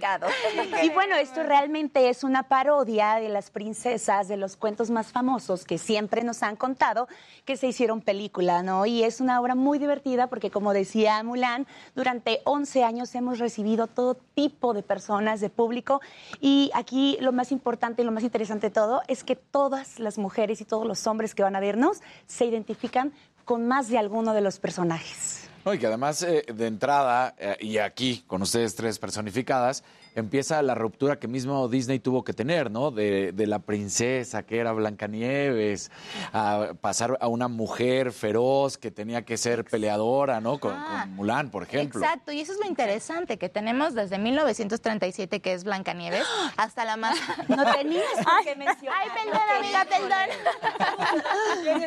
princesas también, ¿eh? Ay, aquí hay un poco de... Hasta, hasta princesas más modernas, ¿no? Como, como son Bella, Ariel, Jazmín. Y tenemos estas princesas más contemporáneas, que justo es lo que dices, que ya estamos luchando más por nuestra voz, por nuestra independencia, que es Mulan, Pocahontas, Esmeralda, Diana, ¿no? Entonces, nosotras ya tenemos como esta ideología de ser independientes y de luchar por nuestros sueños sin la necesidad de tener un príncipe. Ay, no, amiga, ¿eso qué? Claro que no.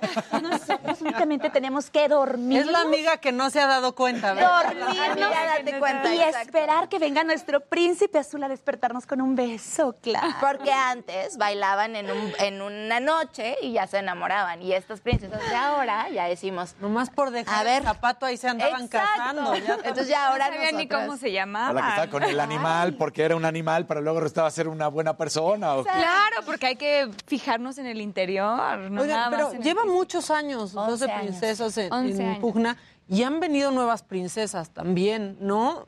pensarían de pronto incluirlas si esto dura todavía? Esa ¿no? es la magia de esta obra de teatro, porque tenemos princesas invitadas, con el éxito de Rapunzel, con el éxito también de, de Elsa. Frozen, de Elsa. Tenemos invitadas como Lolita Cortés, como Carmen Saraí, que es la voz oficial de Frozen, que vienen en fusiones especiales y es todos los días, to- nosotros nos presentamos a, des- de, en 11 años todos los jueves, ¿cierto? Y cada función es diferente. Porque cada función tenemos un elenco distinto o una invitada, lo cual hace que toda la trama sea distinta. Y por eso es que queremos invitarlos de favor, porque no se la pueden perder. Está increíble. Ahora, uno pensaría, ¿no? En princesas y pensaría en niñas chiquitas viendo princesas, ¿no? Y soñando con, con esta idea de ser princesas en algún momento. Pero la edad es para niñas de 15 en adelante. Adolescentes ¿cierto? y adultos. ¿Por qué? Pues porque en realidad no es, eh, no está enfocado en, en niños, o sea, nos Claro. estamos enfocando en, como decía Mulan, en, en este, este mensaje de qué es lo que pasa con el felices para siempre. Y es como el crecimiento de una mujer, ¿no? A los 15 Exacto. años de... Es, es qué está pasando con las mujeres hoy en día.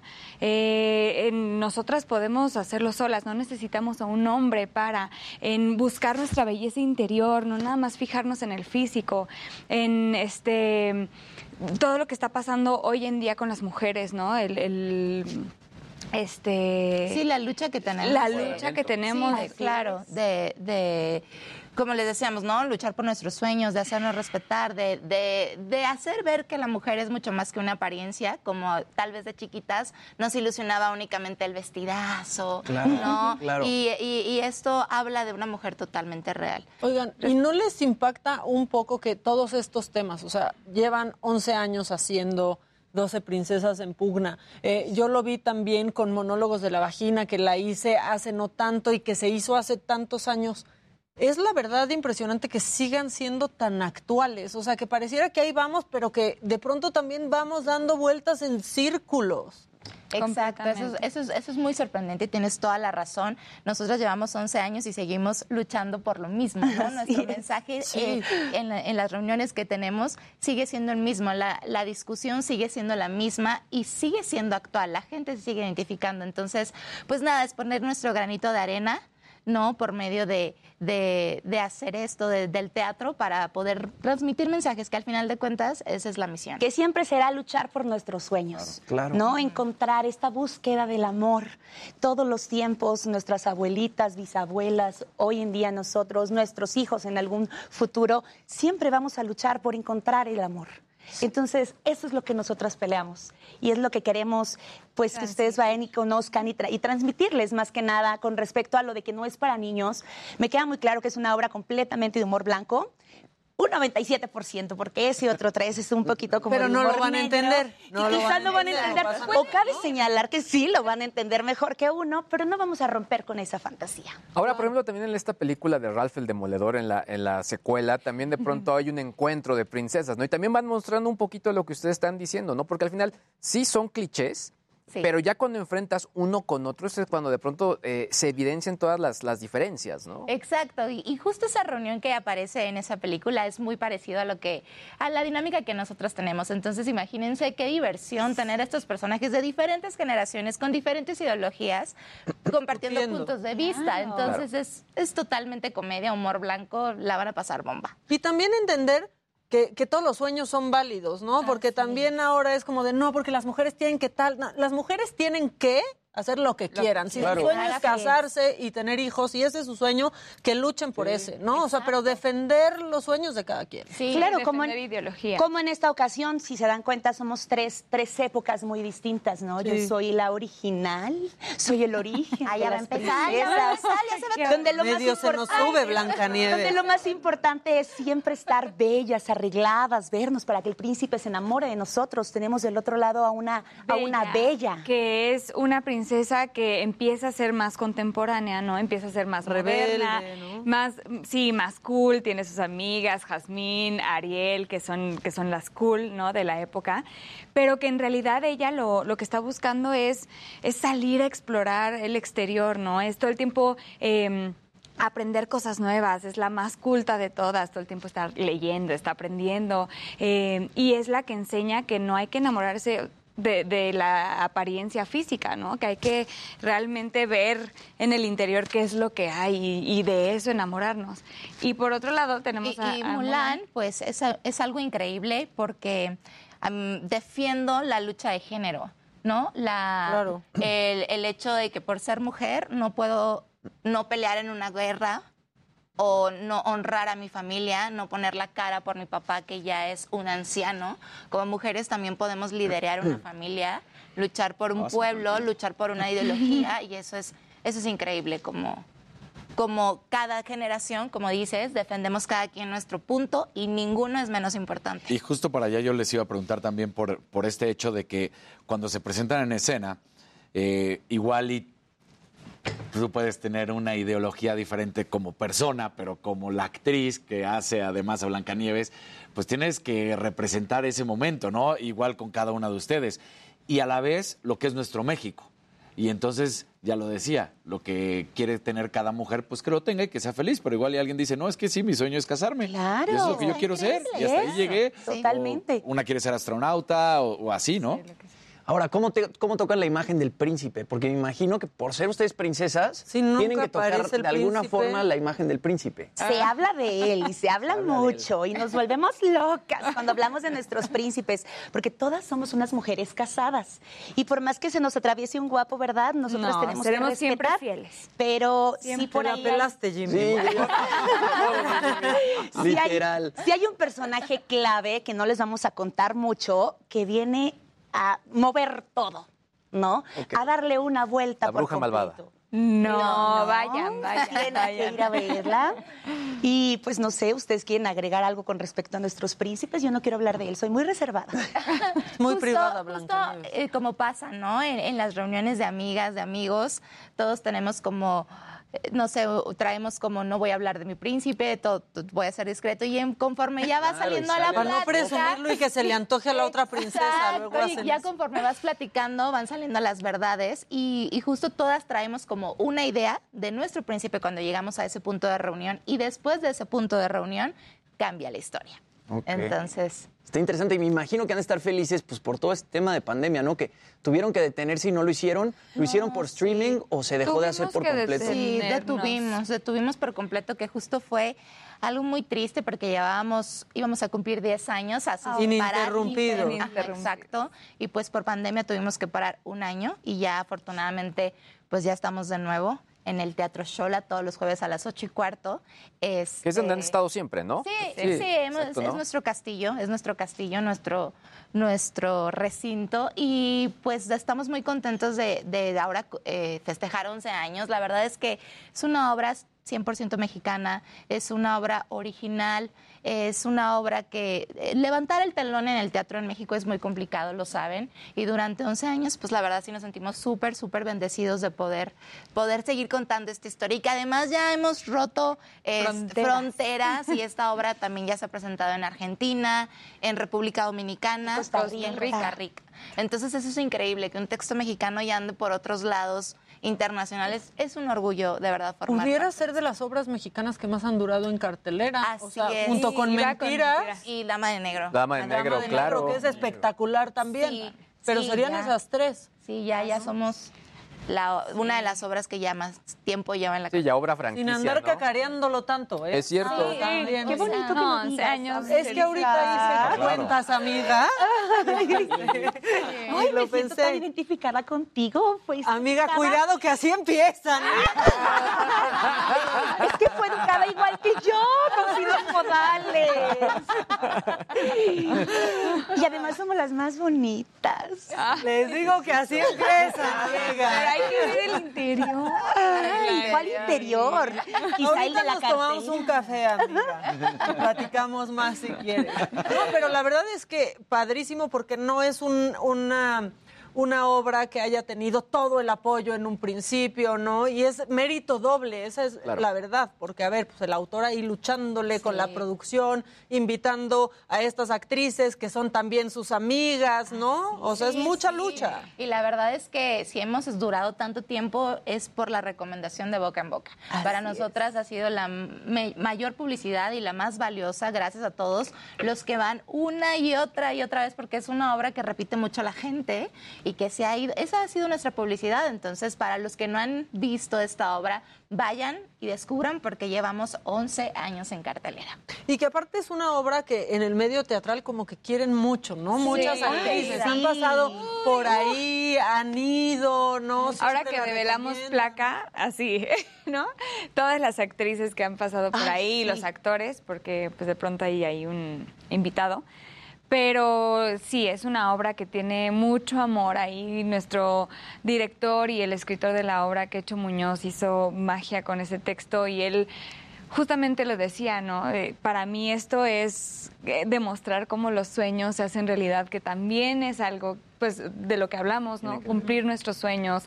Em, lo que decías ahorita, él empezó esta obra diciendo, vamos ahorros. tres semanas, tres semanas con mis amigas. Y que Vamos trabajando, en- no era director residente en Mentiras, o sea, como que trabajando en otros lados para meterle a la obra, Sí, me lo imagino perfecto, ¿no? Sí. Entonces, pues 11 años después, creo que- esta historia se sigue contando. Así es. Eh, Se realizó con tanto amor que yo siempre le he dicho, es mi obra como el rey Midas. Toda la que entra ahí es tocada y se convierte en oro, porque somos tan apapachados por el medio teatral, ya que han pasado N cantidad de actrices que tienen la suerte que después de estar ahí se van a proyectos mucho más grandes, internacionales inclusive, y después regresan y se han embarazado las actrices y después regresan con todos sus, sus pequeños y cada vez somos Y una se casan, familia y se divorcian, más- y después regresamos también. Exacto. Entonces es una obra maravillosa donde lo, lo que decías, el día de la revelación de la placa que Susana Alexander nos hizo el favor de, de amadrinarnos ese día y dio un discurso súper bonito. Qué bueno, lujo, ¿no? a mí me tocó que me diera una paliza, pero está bien. La acepté con mucho cariño y el público pues muy agradecido como siempre. Y, y- y lo más maravilloso de verdad es que no lo voy a presumir, pero casi siempre salas llenas. Increíble. Que eso es padrísimo, ¿no? Y aparte después de pandemia, Después de pandemia. ¿no? No, y Que- además, ¿qué, qué lugar tan increíble, mítico, ¿no? Para donde era el castillo de Cha- bueno, el castillo que era la sala de cine que se tenía ahí sobre Xola, ¿no? En la esquina, eh, que estaba, pues, justamente para el teatro ahora, donde ustedes se presentan, ¿no? Pero es ahí. Qué cariño, eres de mi época. El castillito, de, el eh, o sea, castillito, sobre sobre Ah, sí, era ese atrás. castillito era, el cine continental. Era el cine continental, ese, gracias. Pero era, era cuatro cuadras de ahí. Ya vamos por la cuarta vacuna. Ya lo sabemos. O sea, pero digo, a, a cuatro cuadras de ahí era eso. O sea, estaba Y ahí están las espectacular. princesas. Sí, y las princesas. Ahí estamos, ahí, estamos. Todos los jueves, 8.15 en el Teatro Shola. Está increíble, está increíble y sobre todo para llevar pues a chavitas, ¿no? De 15, 16 años que de repente pues... de- No, a chavitos Ah, más bueno. grandes. Si, si eres no papá- lleves a chavitas de Sí, 15 no, y 16 años. Corrijo, corrijo, Corrijo. corrijo. Si Por eres, eso lo dije. No, no, si eres papá... No vuelves a Sí, sí. meterte ahí. A ver, espérate. Vamos desde cero, Jimmy, por favor. Voy a llevar a mi novia de 30, pero eso. Si eres papá y tienes una hija de 16, 17 años, 15 años, creo que está muy bien a 12 princesas en pugna justo para pues destruir, ¿no? Esta imagen de princesa que de pronto Disney se ha encargado de meternos, que no es real y que la vida no va a ser así para ninguna mujer. Y sobre todo que ha costado no como la romper, ¿no? No la. Sí, no, porque incluso todavía Ha o sea, costado romper, las- los juguetes para, para niñas también van cambiando. La misma línea, no sé, de Barbie, de Mattel, ha, ha cambiado muchísimo todo eso y creo que también pues todo esto ayuda a ir como modificando estos paradigmas. Y cabe señalar, igual espero que no me regañen, yo he visto niños en el público y es esa decisión de los papás. O sea, tampoco Claro. es una obra en la que no se puedan sentar unos pequeños porque no vas a ver una cosa fuera del otro mundo. Simplemente es más bien lo que defendemos, que tratamos como de cuidar eso. Pero pues si tú como papá quieres llevar a tu pequeñito 10, 8, 10 años, yo lo he visto, no me Y dejarán aparte se les hace increíble por estar bien, o sea, quizás no entienden, pero están viendo a unas Sí, pero ven princesas la todo el magia, tiempo, ¿no? todas juntas, eso o sea, es increíble. Y que eso es padrísimo como papá, ¿no? Me imagino. Pero poder llevar a los niños y no tener que estar viendo Peppa Pig o Claro. cosas así en el teatro y que también se entretenga el niño. Sí, ¿no? sí, puede. Y también personas, o sea, que no sean adolescentes, ya más adultos, también se la van a pasar increíble, porque todos conocemos estas historias, estos cuentos, entonces todos nos la podemos pasar muy bien. Eso es lo padre, que hay una gama inmensa, ¿no? O sea, desde los niños que siguen conociendo a estas princesas chiquititos hasta pues nuestros abuelitos que también crecieron con eso, ¿no? o claro. crecieron con sus hijos. O los chavitos que ya están tan lejanos de eso y que digan, ¿y quién es, quién es, con, perdóname, pero quién es Blancanieves? ¿Por qué? Perdóname, perdóname. No Que ya va a salir esto el live afecte action. nuestra relación, pero Ya va a o sea, salir el live puede action, pasar. Nuestro café que nos vamos a ir a tomar ahorita. Oigan, ya nos vamos, Oh. pero Teatro Shola todos los jueves. Teatro Shola, 8 y cuarto de la noche, los esperamos, 12 princesas en pugna, váyanse a divertir y a un poquito de la realidad. Boletos en taquilla o Ticketmaster. Perfecto, bueno, pues ya está, ya lo saben, aquí están las tres de las 12 princesas en pugna. Nosotros ya nos vamos, pero mañana en punto de las 9 de la mañana los esperamos aquí toda la banda que ya conocen, a nombre de Adela Micha en Me lo dijo Adela. Quédense, por supuesto, en sintonía del Heraldo Televisión, que ya viene Blanquita Becerril, ya la vi entrar, ya está aquí, muy puntual. Nos vemos mañana.